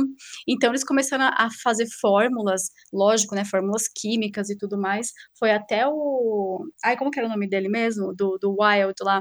Chamou, que é o cabeça, né, que começou a OSS, que era o militar, que depois que saiu da guerra, da Segunda Guerra Mundial, começou começou, né, esse serviço americano, e ele chamou ela e, e eles juntos fizeram experiências para fazer o repelente de tubarão. É as coisas loucas que a gente acaba aprendendo, né? Mas, e também estão falando da, da Fundação Rockefeller, sempre envolvida, não tem jeito, né? É, é a ordem mundial, é são todas as mesmas pessoas controlando o mundo desde muito tempo, então acaba voltando neles de um jeito esquisito, porque você veja, ele, eles, a fundação estava ali praticamente eh, de mãos dadas, dando tudo que precisava, muito dinheiro para a CIA, para fazer o projeto MK Ultra, financiando isso. E depois, quando foi em 1975 que eles começaram a investigar a CIA, né, entrou um pouco do FBI, entrou aquele comitê americano do Congresso, né, da, da igreja e tudo mais, que eles começaram a investigar, eles descobriram que em 1973 eles tinham realmente queimado e sumido com as provas, que foi, né, que até a chefe falou e tudo mais. Só que tem uma, uma fundação e uma comissão que estava ajudando eles a investigarem, que era os Rockefeller. Então, peraí, os caras financiam e depois vão investigar. Exatamente. Tá parecendo TSE no Brasil, pô. Eu cometi um crime e aí eu vou ser o meu investigador e o meu juiz? A gente vê muito isso aqui no Brasil, né? É, tipo isso o STF aí, né, galera? Mas é porque o fim do projeto do, do MK Ultra, teoricamente, foi depois da morte de Frank Olson, né? Sim. Sim, eu já tava quase falando dele também. Vocês começaram a, a conversar sobre aquele projeto, né, de colocar um esquinho ali com um pouquinho de droguinha no meio e tudo mais, né, com as prostitutas e tal. Eles tinham uma, e foi aquele caso onde eles estavam numa confraternização e eles colocaram, né, só porque no, para ele deu a reação de doidão lá, e levaram para um hotel, não levaram para um hospital, levaram para um hotel e o cara depois. Com o médico da CIA, né? Ele foi. Com o médico da CIA. No mesmo dia, ele liga para a família, diz: Olha, eu tô tudo bem, amanhã eu tô em casa, e no fim da noite ele se joga da janela. Estranho, né, gente? E ele ficou sumido uns dias até entrar em contato. Todos os filhos não sabiam o que estava acontecendo. Até o próprio filho dele que fala, né? É, para ele ficou tipo três dias totalmente alucinado e, e deu no que deu. Aí o pessoal acabou falando, ah, foi suicídio, por outros motivos, como sempre acontece, né? Todo mundo quer cobrir tudo que está acontecendo, acobertar Exatamente. e não deixar a verdade vir à tona. E é, tem um outro caso também que quando é, as coisas começaram a ficar feias, feias nos Estados Unidos, eles foram para o Canadá, né? E aí eles foram para aquele Allen Memorial Institute, tipo uma clínica psiquiátrica, né? E lá foi bem mais pesado, né? Que recebeu financiamento também do, dos Rockefellers. E é engraçado esse nome Allen, né? Porque o Alan Dulles, eu não sei se é assim que fala, ele estava envolvido com, com a MK Ultra também, ele estava envolvido com é, essa é a comissão que investigou o assassinato do John Kennedy, ou seja, as, as pessoas eram sempre as mesmas é, envolvidas, né?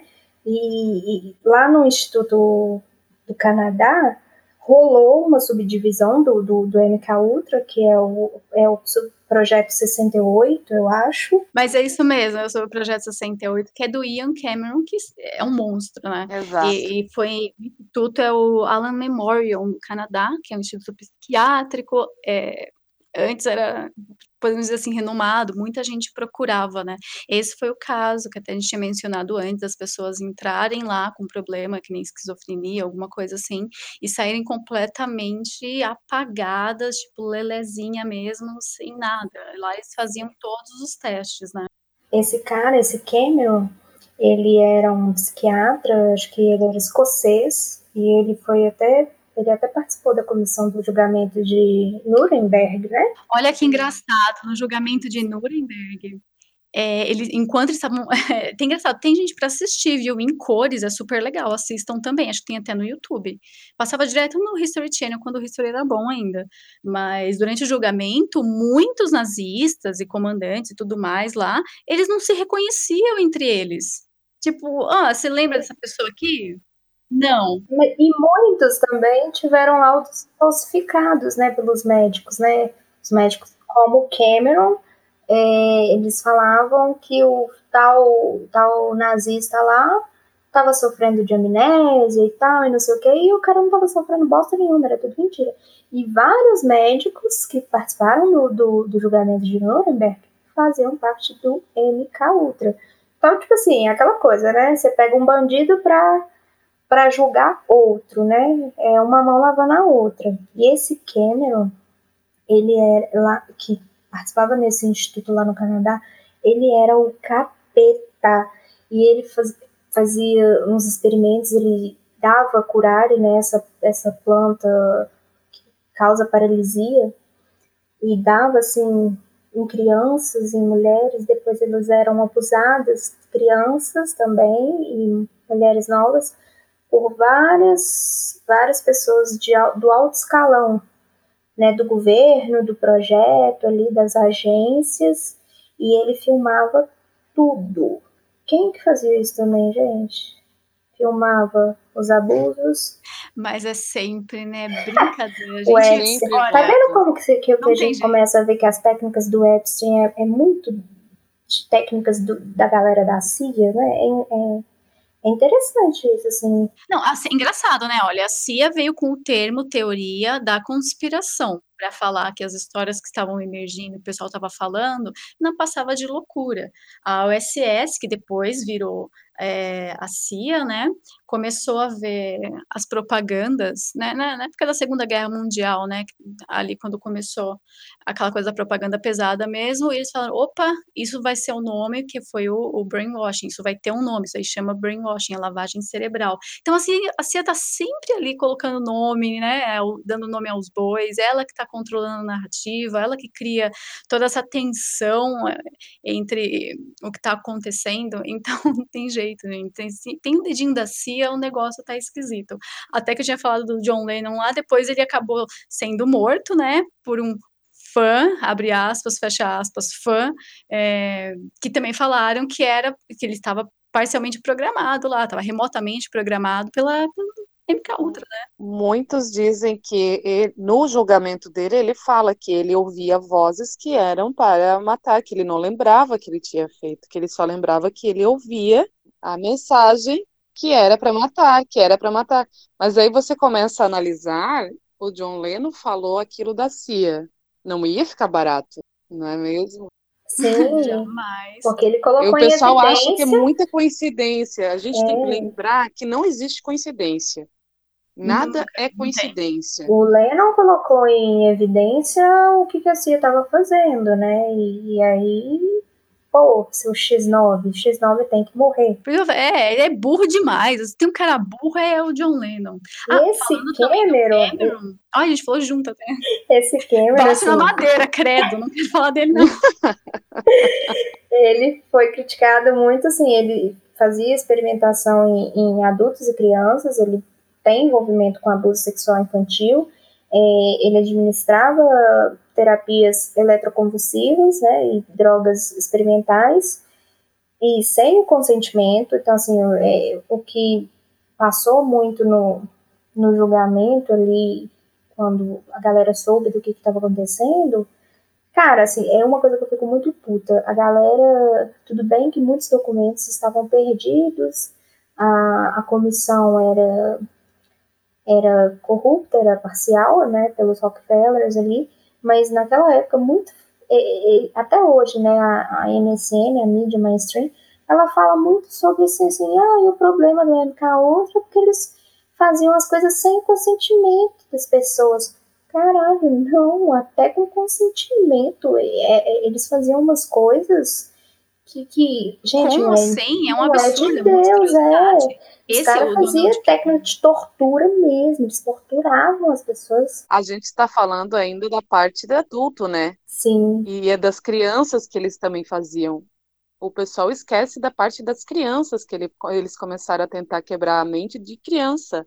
Que aí entra o Pois é, monarca, aí né? vai, é, aí já vai É, pra depois, nosso é, depois vem pro episódio. monarca. Mas tanto o Cameron com, quanto o Harry Isbell, os dois, eles eram tão sacanas que eles começaram a usar até mágico. Sim. Eles chamavam, contratavam mágicos para fazer truques para você, quando você se olhasse no espelho, você já não enxergasse você ali, você estava maior, você estava menor. Eles usavam espelhos, aqui que nem aqueles de Casa dos Horrores, né, que te deixava mais alta, mais magra. Eram tanta técnica, tanta coisa que, que incorporavam ali é, para para criar essa, essa loucura mesmo de, de reprogramação. E imagina você levar mais de 100 choques ali num dia, sem, sem seu consentimento, você ali não saber o que está acontecendo mais. Por que, Então, que você está com muita fazendo isso? crueldade, nossa, muita, muita crueldade. Por isso que eu falo, as armas psicológicas, essa guerra biológica, é uma. Ela não tem barulho, ela não, não tem esse impacto grande na humanidade. Só que ela deixa uma cicatriz gigantesca. O buraco é enorme. E até você conseguir tirar essa programação da sua vida e voltar ao normal. Ah, quer mais? Quer um filme bom para assistir? Eles vivem. Eu não sei se é assim no Brasil, é They Live, né? que você bota óculos lá e você começa a enxergar a propaganda do jeito certo, aquela carona de caveira e tal.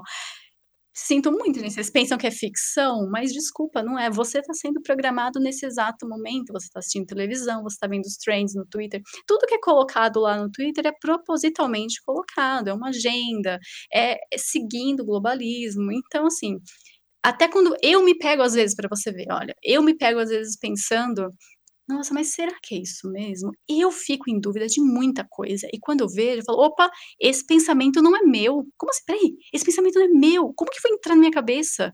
Coisas que eu não acredito, que eu sou contra, eu, tenho, eu fico tentando relevar. Então, já comigo já na hora bate assim, falei, eu preciso sair desse MK Ultra, eu preciso sair. Então eu volto a ser eu mesma. É muito bizarro. E esse cara, esse Cameron, ele é muito filho da puta, né? Ele, tipo assim, ele realizou esses experimentos de MK Ultra entre 57 e 64. Então, é, um dos seus experimentos é, de condução psíquica é, consistiu em colocar um sujeito em coma induzido por drogas desde semana até três meses.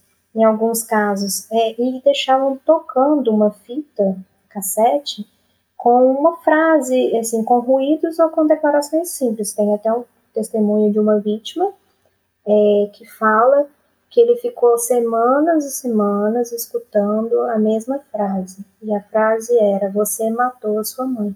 Imagina você num quarto escuro, num ambiente sem comer, drogado e tal, recebendo choque, e ficar escutando isso. Você matou sua mãe, você matou. Gente, isso acaba com qualquer pessoa. Vai morrer de loucura, Eles colocavam né? fones e às vezes a pessoa arrancava o fone. Então, eles, o que eles faziam? Eles colocavam o fone dentro de um capacete e prendiam na cabeça da pessoa. Amarravam então, a pessoa toda. Amarravam. Porque elas começavam a pegar é, e bater a cabeça na parede para tentar tirar aquilo, né? Porque não conseguia, não aguentava mais. Então, para evitar que se machucassem muito, acabavam amarrando. E as pessoas que ele, que ele fazia isso, gente, assim, é, elas entravam lá, às vezes estavam é, com ansiedade, estavam com estresse pós-parto, né, igual a gente falou do caso de uma mãe, eu acho que ela chama Lindsay. Ela tinha seis filhos e ela estava muito sobrecarregada, muito cansada, e aí ela foi para lá. E aí esse cara, né, esse Cameron, ele começou a tratar ela. E aí ela foi para um negócio que chamava terapia do sono. E aí ela ficou lá uns cinco meses. E quando ela saiu de lá, ela não sabia falar, ela não sabia andar, ela não sabia comer. Ela voltou né, para casa, ela teve que aprender isso tudo. E aí, é, fudeu com a vida da mulher. Ela perdeu a guarda dos filhos dela, ela, o marido pediu o divórcio. E só anos depois. E ela não lembrava de nada. Anos depois, ela leu no jornal é, uma manchete que falava o nome dele e tudo que ele fez. E aí aquilo foi tipo um gatilho, né, pessoal? E ela começou a lembrar de tudo que tinha acontecido. É, na verdade, assim, acho que ela não lembra de né? tudo, né? né? acho que ela não lembra nem de tudo, mas assim, ela lembra de, porque eu acho que a mente humana, assim, ela protege você de trauma, né? Então, assim, às vezes você esquece muita coisa porque se você lembrar vai ser muito pesado para você. Então ela leu a manchete e ela começou a lembrar e ela falou assim, puta merda, e eu achava que esse cara tinha salvado a minha vida, ele fodeu com a minha vida. E ele era tão filha da puta que, tipo assim, várias crianças é, que ele fez os experimentos, elas foram abusadas sexualmente e em pelo menos um caso por vários homens ao mesmo tempo. E uma das crianças, ela, ela foi filmada várias vezes realizando é, atos sexuais com altos funcionários do governo federal, né, que foi um esquema estabelecido por Cameron e outros pesquisadores da MK Ultra para chantagear funcionários e garantir mais fundos para os experimentos. Chantagem sexual, de quem que vocês lembram? Epstein. Ele mesmo. Já tá virando o meme do, do, do Hitler pode trocar por Epstein, gente. E pode. sabe que as crianças também, é, logo bem no comecinho mesmo, eles acabavam matando, vamos supor, ah, você não tá servindo para nada, não deu muito certo. Eles matavam as crianças uma na frente, na frente das outras, para já usar aquilo. Faziam as crianças também, matarem também. Um gatilho. Exato, para olha, então você vai aqui, eu vou te quebrar mais ainda. Causavam as brigas. Era reciclando, tava reciclando ali quem tava lá dentro, né? Olha, olha que absurdo. Sem falar que a gente tava comentando sobre as drogas, também esqueci de citar o nome dele, que, olha, o cara, puta merda, que era o Albert Hoffman, ele, com 100 anos de idade, dando risada e falando assim, LSD é o remédio da alma ele defendeu até o fim o uso de LSD. Por isso que eu falo, quando você, ô Zé Droguinha, você tá usando lá e tá se achando o máximo, você é um imbecil. Você tá, tá deixando tudo controlar a sua mente, porque você não é você mesmo. Então você acha que tá tendo uma liberdade, uh, tô tendo uma viagem bem louca, agora eu tenho, sabe, ampliou minha visão. Não, você está prejudicando o seu corpo, você está em um estado totalmente deplorável. Você tá loucão? Eu posso muito bem chegar, dar cinco facadas nas suas costas, você nem vai saber de onde veio. É, você é livre ali, eu posso te sequestrar, te enfiar num, num, quartinho e largar você lá. Você tá bem louco, você não consegue nem, nem, reagir, entendeu? Então, a CIA tem história com liberação de droga e distribuição há muito tempo. Quando eles começaram a usar maconha, é, é, né, como o soro da verdade, misturava isso, aquele, aquele outro, e dava pro pessoal tudo eles viram que era tão bom, tão bom, que eles começaram a trazer a, droga para os Estados Unidos. Só que como que eles iam fazer isso, né? Caramba, não pode, né? É, é ilegal. Eles tentaram fazer uma maconha falsa. Olha o desespero dos caras, os caras da CIA tentaram fazer uma maconha falsa para poder continuar usando. E eles foram responsáveis pela entrada de quantidades enormes de drogas nos Estados Unidos e uma quantidade enorme fabricada lá como o próprio LSD. Então, a raiz do negócio, gente, é horrível. Não venha defender droga na minha frente, não, viu? Tá vendo, seu liberal de merda? Seu liberal de merda que fica falando que legalizar maconha vai diminuir o tráfico, seu retardado. Olha as merdas. Aqui a gente pode ainda, a gente pode, hein? Olha as merdas aí, você tá vendo? Seu maconheiro, filho do mal. Mas é sério, os caras os cara acham que maconha. Ó, não apareça, não apareça defendendo droga na frente dessas três mulheres se você não quer ter problemas gente. muito sérios. E você preserva os dentes da sua boca, fique longe de nós. E, gente, eu vou falar uma com vocês, tá? que nem o sub-zero brasileiro nas Não, eu vou falar com vocês. Eu, eu, todo mundo aqui já foi jovem, todo mundo já fez merda. Eu uma vez eu experimentei esse maconha. Gente, eu não sei que graça que esse povo vê nisso. Esse trem, só o cheiro disso me faz vomitar. É uma bosta. Você vai, eu não aguento como é que esse povo come, consegue fumar esse esterco. Porque pra mim, aquilo ali, porque um professor meu de biologia falava que aqui no Brasil eles colocam esterco no meio mesmo ali pra render, né? E aí vocês estão é pior vocês também. Vocês né? estão tudo aí fumando bosta de vaca aí, sem saber. Quer dizer, vocês sabem, né? Porque esse trem é, é, é o cheiro é de bosta, o gosto de bosta. Não, pelo amor de Deus, para com essa palhaçada, cresce, vira gente. Pelo amor de Deus, é palhaçada. Eu tenho ódio, gente, eu tenho um ódio. É, é, não dá. Aí você vê, sabe o que é melhor? Você filmar a pessoa e mostrar para ela depois filme mostra. Fala, ó, você é um, um, nada, você é um lixão. Olha, olha o lixão que você é. Eu na rua já arrumei várias confusões, né? Mas, mas eu na rua, se tem maconheiro, eu não tô nem aí. Se duvidar, eu passo com o carro em cima. Eu não, eu não tô nem aí. Aqui não, meu querido. Os, os, sua liberdade termina onde a minha começa, o seu direito termina onde o meu começa. Não vem querer vir para o meu lado com, ah, é que pode o escambau. Não, eu vou fazer você engolir o negócio.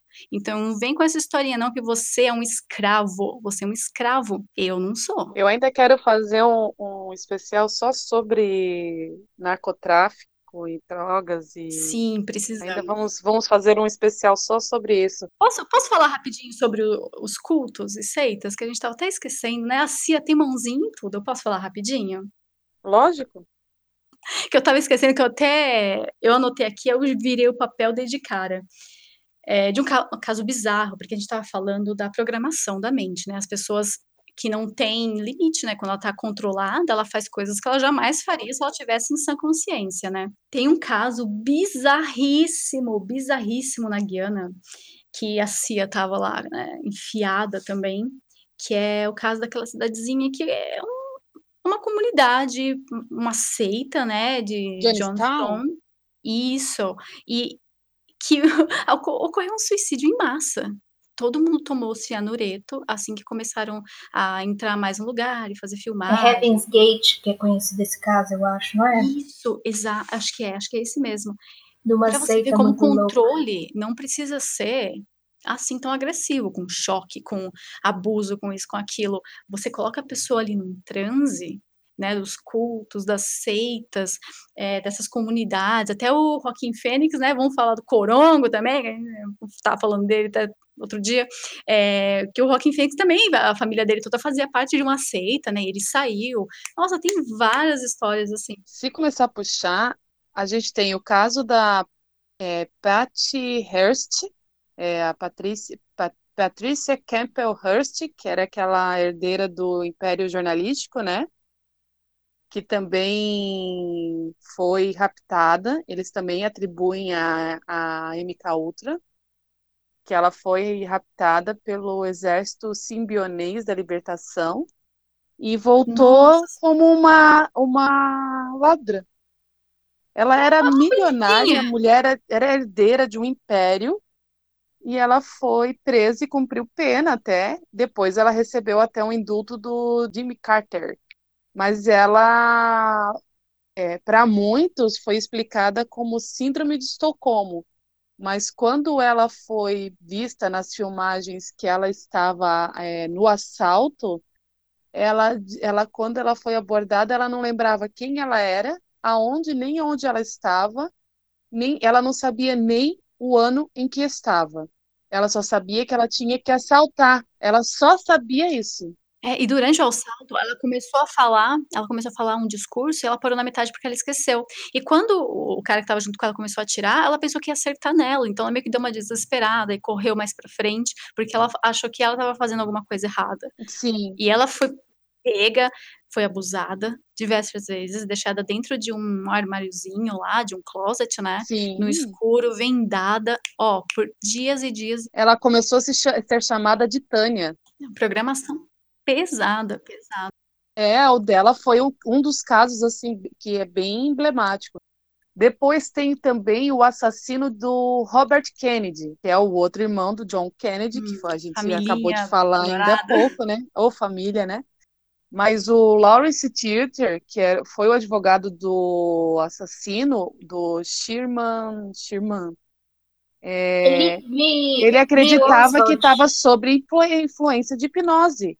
Sim, e é aquilo que a gente tinha falado antes, né? E ele foi, ele foi do, da tropa que supostamente tinha, que eles tinham drogado com LSD seis anos antes. Sim. É, é aquilo, né? Coincidência não existe, gente. Aí é que nem as abduções alienígenas. Sim. Pra mim não é abdução coisa nenhuma, pra mim é a CIA pegando a galera e fazendo, jogando MK ultra forte. A galera volta, não sabe E o que aconteceu, não sabe fala, onde né? tava. Ah, me enfiaram uns negócios no cu. Ué, peraí. Como assim? Só disso, lembra? Olha o ET Bilu aí, busquem conhecimento, galera. É o chupacu de, Goi- de Goianinha, pô. Cadê teve Marisoc pra ajudar a gente nesse caso? Entendeu? Não, então, assim, você começa a pensar, fala, pera, sempre o mesmo padrão, tá acontecendo isso nos mesmos lugares. Não é tão fantasioso assim. A gente tem que fazer um sobre a área 51 também, né? Eu tenho medo, gente. Nesse dia eu vou ficar bem quietinha. Vamos gravar de dia, por favor. Da área 51 eu tenho tanta coisa, cara, eu tenho tanta coisa, eu vou falar ainda. Só, só terminando sobre, só sobre terminando sobre Johnstown, teve um congressista, o Leo Ryan, que foi assassinado te- aqueles membros do Templo do Povo, depois que ele visitou lá Johnstown, e foi depois disso que eles tiveram esse assassinato, esse suicídio em massa, porque eles estavam esperando o quê? Esperando o quê? O, a nave, a nave alienígena que ia Sim. buscar eles atrás do cometa que ia passar naquele ano. Cometa Harley. Era um casal mesmo que, tipo assim, essa, esse- essa seita aí era um casal. Né? É, era um casal e, tipo assim, eles eram, cara, eles eram muito loucos, não? Eles acreditavam que é, as pessoas, elas tinham que, que é, São várias coisas, né? As pessoas, por exemplo, elas não podiam se relacionar, elas, é, aquele corpo, eles iam abandonar aquele corpo, iam para um outro lugar melhor e tal. E daí, eles alugaram uma casa de um milhão de dólares lá, uma mansão, e os caras começaram a tomar, né, com um veneno lá, com, com uma bebida e tal. E pesquisa no Google, Heaven's Gate, lá vocês vão ver isso. Cara, e os corpos foram, foram descobertos três dias depois. E você vê os caras todos deitados na cama, com um pano roxo na cabeça. É uma coisa muito macabra. Eu vi, eu, eu vi sobre um episódio sobre essa série no Investigação Discovery. E eu fiquei sem dormir. Eu falei, meu Deus do céu, gente, assim, como que você vê que, que é, você controla, quando você controla a mente da pessoa, assim, o que você faz as pessoas fazerem, né? Assim, muita gente acha que controle mental é só através de eletrochoques, é só através de, de drogas alucinógenas. Não, a gente vê aí a, a indústria do entretenimento, a gente vai falar disso no, nos próximos episódios, mas a gente vê a indústria do entretenimento. é, Hoje em dia, o controle, é, eu vejo muito controle mental é, através do, entretenimento. É, é um controle indireto, né? É, Eles pegam artistas, é, é, atores, músicos e tal, e são eles que ditam, né? Aquilo que eu, sempre falo essa frase, vocês já devem estar cansados de ouvir, mas é a indústria do entretenimento que dita o que, você fala, o que, você faz, o que, você veste. E aí você vê por que, que você vê tantos artistas é, engajados em ONGs, em embaixadas, em, em projetos da ONU, é, é, em defesa do aborto, em defesa do, é, do sei lá o que, do não sei o que, de pauta LGBT, de pauta climática, sempre tem um ativo da CIA em cada vertente. E eles vão tudo para onde? Ali, para a Unesco. Quem, quem que foi o primeiro diretor da Unesco? O irmão do Aldous Huxley. Então você começa a ver assim, esses ativos assim, estão ali fazendo o que, o que a elite quer, o que o Deep State quer ali. É, tem sempre os Rockefeller, os Rothschild no meio, tá sempre ali rodando. é. E o MK Ultra rodou, não foi só em hospital, foi, olha, acho que mais de 40 universidades, foi hospitais, foi nas prisões, a indú- a indústria farmacêutica. O negócio rodou, gente, em todos os lugares. Então não era só pegar o pessoal lá, ah, prisioneiro de guerra, ah, vamos dar Não, não. droga pros kamikaze japonês. Não, o negócio foi totalmente é, enfiado em todos os cantos que eles conseguiram, assim. Muita gente foi usada assim para testes mesmo, né? Muita gente foi usada como co- cobaia, muita gente foi usada para cometer assassinatos, muita gente foi usada para virar muitas mulheres, né? Principalmente é, escravas sexuais. É, esse povo, assim, esse, esse MK Ultra, assim, é uma coisa é uma, é uma, tem um, no inferno tem uma repartição só para ele, eu tenho certeza, porque é muito demoníaco isso, gente. Não, não tem lógica. Ah, por assim. falar em demoníaco, quer falar de Charles Manson? Ué. Que é pior que aquilo. Aquilo lá, tanto que. Ai, gente, eu, eu dou risada dele porque eu acho ele tão babaca. Ele queria uma, uma guerra racial nos Estados Unidos. Porque ele não, não gostava de negro de jeito nenhum, né? Então ele queria uma guerra racial. Os caras já ficam loucão de droga. é, tanto que o grupinho dele lá, ele usava, né, hipnose na galera, nas meninas, porque não tem nem o que falar, né? Então ele tinha, para quem não sabe, Charles Manson tinha lá um- o culto dele, a seita dele, de um monte de ripongo, tipo, uhul, a gente gosta de Beatles, é isso aí, é nóis, não sei o quê. E, e foi entrando numa noia, né, com as convicções dele, com o ódio que ele tinha por certas pessoas e raça e tudo mais. E o que que eles usavam muito? LSD, né, meus queridos? Quem fornecia LSD para eles era um grupo, acho que era é, a Irmandade do Amor Eterno, umas paradas de hippie tosco, assim, né? E essa Irmandade do Amor Eterno aí, que distribuía. Hippie é, hippie é merda, né? Hippie, hippie é o jovem de hoje, tem que acabar. Essa Irmandade aí é, fornecia a LSD. E quem fornecia a LSD era a CIA. Então a LSD estava vindo da CIA, eles estavam ali dando muita, mas tipo, muita droga para eles. E quem não lembra que o Charles Manson tinha obsessão, né, com Helter Skelter, a, a música. Gente, eu tinha uma banda com esse nome, tá? Mas eu não sou programada, não. Calma aí. Calma aí que ainda tô normal. E ele, tanto que quando eles foram é, assassinar a, a Tate, né, que era a mulher do Polanski lá e tudo mais, eles escreveram na parede Helter Skelter, escreveram tu- tudo errado, porque eles estavam totalmente loucões, assim. E no julgamento, você pega o pessoal do- da seita, do culto dele, dando os depoimentos, totalmente fora de si. Ai, totalmente fora de si. Uma das meninas até fala, tipo, mas eu já tô morta. Meu, que isso? Tem até as músicas do Rob Zombie, tem a- os, os samplers, assim, da galera falando, né? Que ele também adora a história do Charles Manson. É, MK Ultra, gente. Claro. Um dos membros, é, foi uma, é uma coisa ainda meio. tá em investigação isso, né?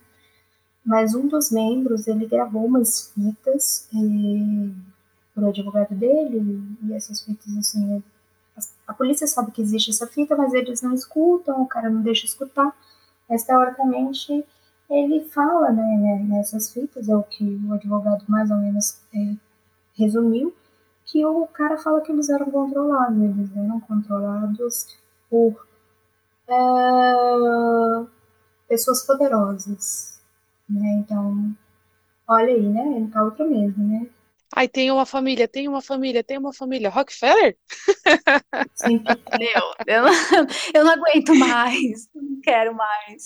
Vontade de, de- eu- deitar nos, nos, na porrada desse povo, esse povo, esse povo filho de uma égua. Tem um outro caso, assim, eu queria citar rapidinho, é, falando de vítima, tem uma, uma vítima, em, uma suposta vítima em, na Austrália, ela até escreveu um livro, né, queria agradecer ao Cyber Retirante lá do Twitter, que estava traduzindo para mim, é, não, não, li muito o livro, não li muita coisa do livro dela, mas ela tem um site e ela alega ser uma vítima de MK Ultra e que ela foi criada para ser uma, ela foi controlada para ser uma escrava sexual.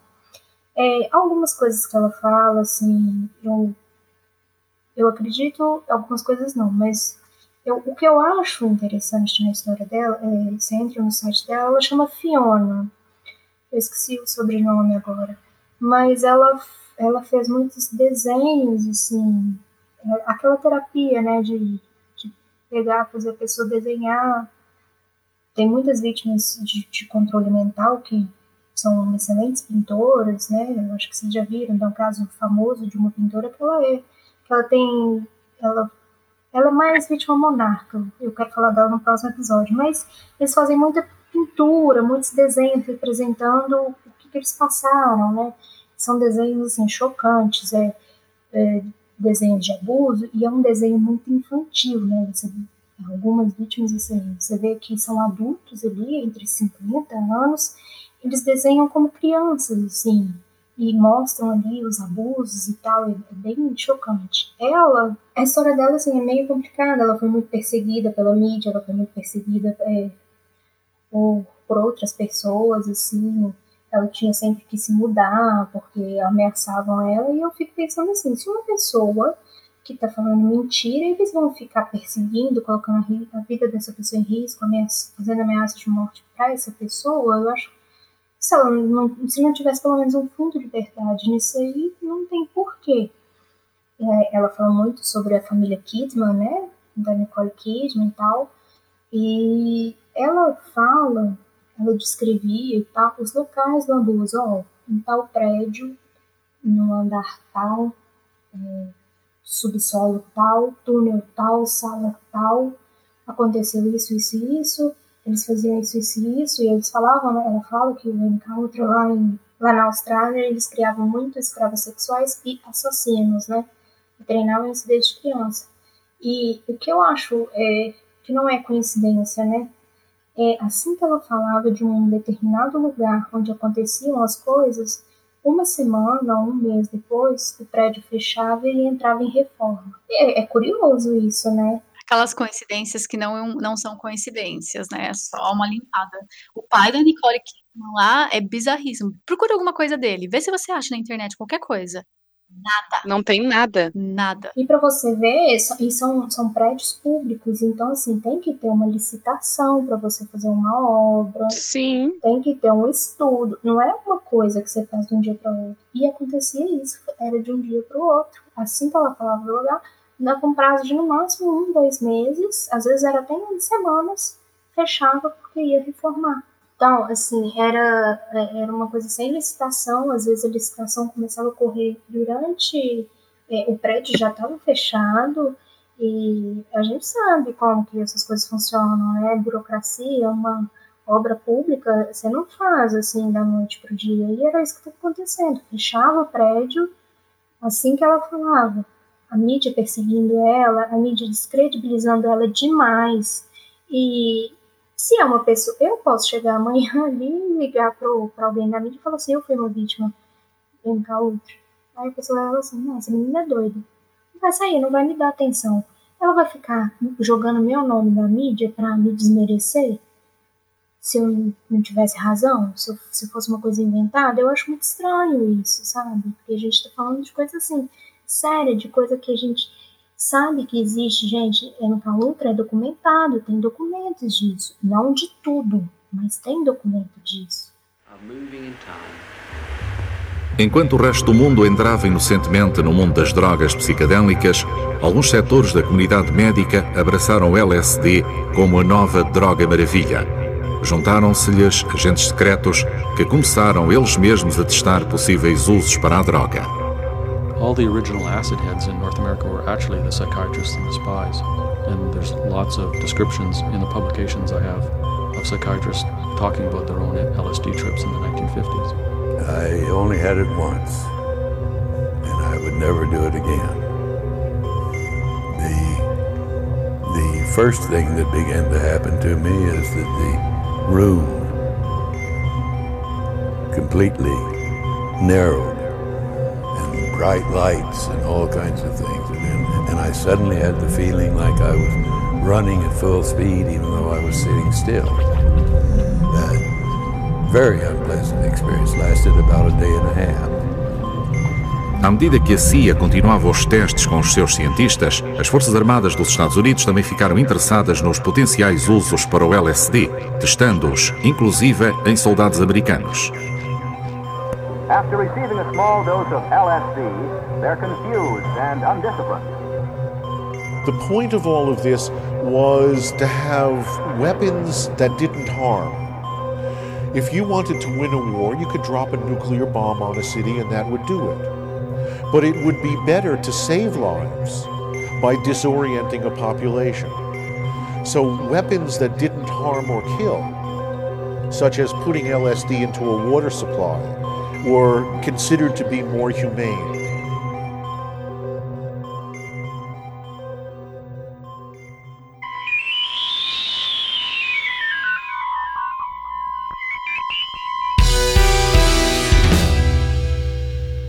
Então, meninas, de tudo que foi falado hoje, o MK Ultra acabou? Não. Vixe. Oficialmente acabou, né? A gente sabe que, teoricamente, lá na comissão que eles fizeram, e a CIA se comprometeu a não fazer mais esse tipo de estudo, ficou aquela coisa mais no oficial mesmo, né? E, é, projeto é, MK Ultra, o programa MK Ultra é, se desenvolveu para o projeto Monarca, que a gente vai falar no próximo episódio. Eu acho que vai ser ainda pior que esse, que aí a gente vai falar de todas aquelas pessoas que você acha legal. Olha, não acabou, nem vai acabar tão cedo, viu? Porque só troca de nome, né? Só vão dando uma repaginada ali. Ah, vamos trocar. É o Banespa que virou Santander, é o Unibanco que virou Itaú, tá entendendo? O negócio não tá lá ainda, não, não, não mudou. O projeto MK Ultra por muito tempo, teve outro nome, ele foi só evoluindo e trocando as táticas. Então você pensa assim: hum, nos anos 60 eles já estavam assim, como será que está hoje, não é mesmo? É... então não dá para dormir muito tranquilo, não só a programação que você tem no seu dia a dia da pessoa falando que você tem que ser, é, você tem que dar o cu sim porque é gostoso, do que, ou até quando você está só vendo uma propaganda e você fica com vontade de comprar aquele produto. São técnicas ó, aprimoradas durante muito tempo para programar você para aceitar tais coisas, ou então repelir as outras. É tudo ali, a sua opinião mesmo vai ficando gasta, velhinha, pouquinha, até o momento que você se perde. A gente vê no aumento de casos de suicídio, mutilação, depresso, né? Todo mundo tem burnout hoje em dia. Querida, galera, ela tava lá tomando choque na cabeça, né? Você não tem nada, você tem frescura, então calma. Então você percebe como ainda tá presente, só que de uma forma diferente. E o que a gente não sabe que acontece também, né? Por trás da cortina. Então, no próximo, se você achou que esse daqui foi ruim, espera o próximo para você ver. Vai te dar uma revolta tão grande, você nunca mais vai olhar aquela cantora, aquela atriz do mesmo jeito é um assunto mais delicado, é um assunto um pouco mais pesado, é, não é tão fluido, né? Esse assunto ele vai travando a gente, tirando as teorias de conspiração que rodam em torno e dos mitos que criam. É um assunto que é polêmico, porque ele interfere na vida de muitas pessoas até hoje. Esse projeto existiu, é fato, ele, teoricamente, existiu de 53 a 73. Em 75, ele é, foi dado à luz aos fatos, mas os documentos que foram destruídos seriam primorosos para saber o que tem hoje. E nem todos os documentos que foram descobertos foram desclassificados para ter o público ter acesso. Então tem muita coisa que a gente ainda não sabe, mas dá para ter uma ideia, como a Ju falou, eles vão trocando o nome, eles vão botando uma roupinha mais bonita, mas o projeto ainda está por aí.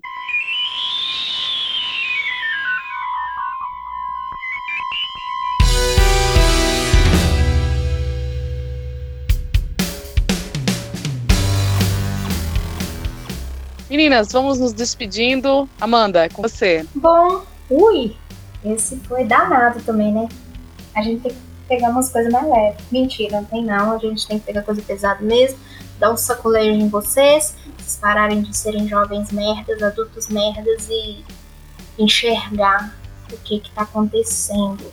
Parar de se preocupar com coisa boba, com coisa besta e ver que as coisas são muito piores do que você imagina.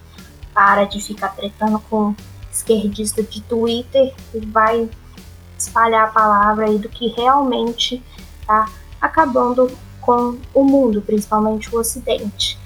Queria agradecer os ouvintes, né? Estou muito feliz. Todos nós estamos felizes eh, com o sucesso do Retiplados Cash.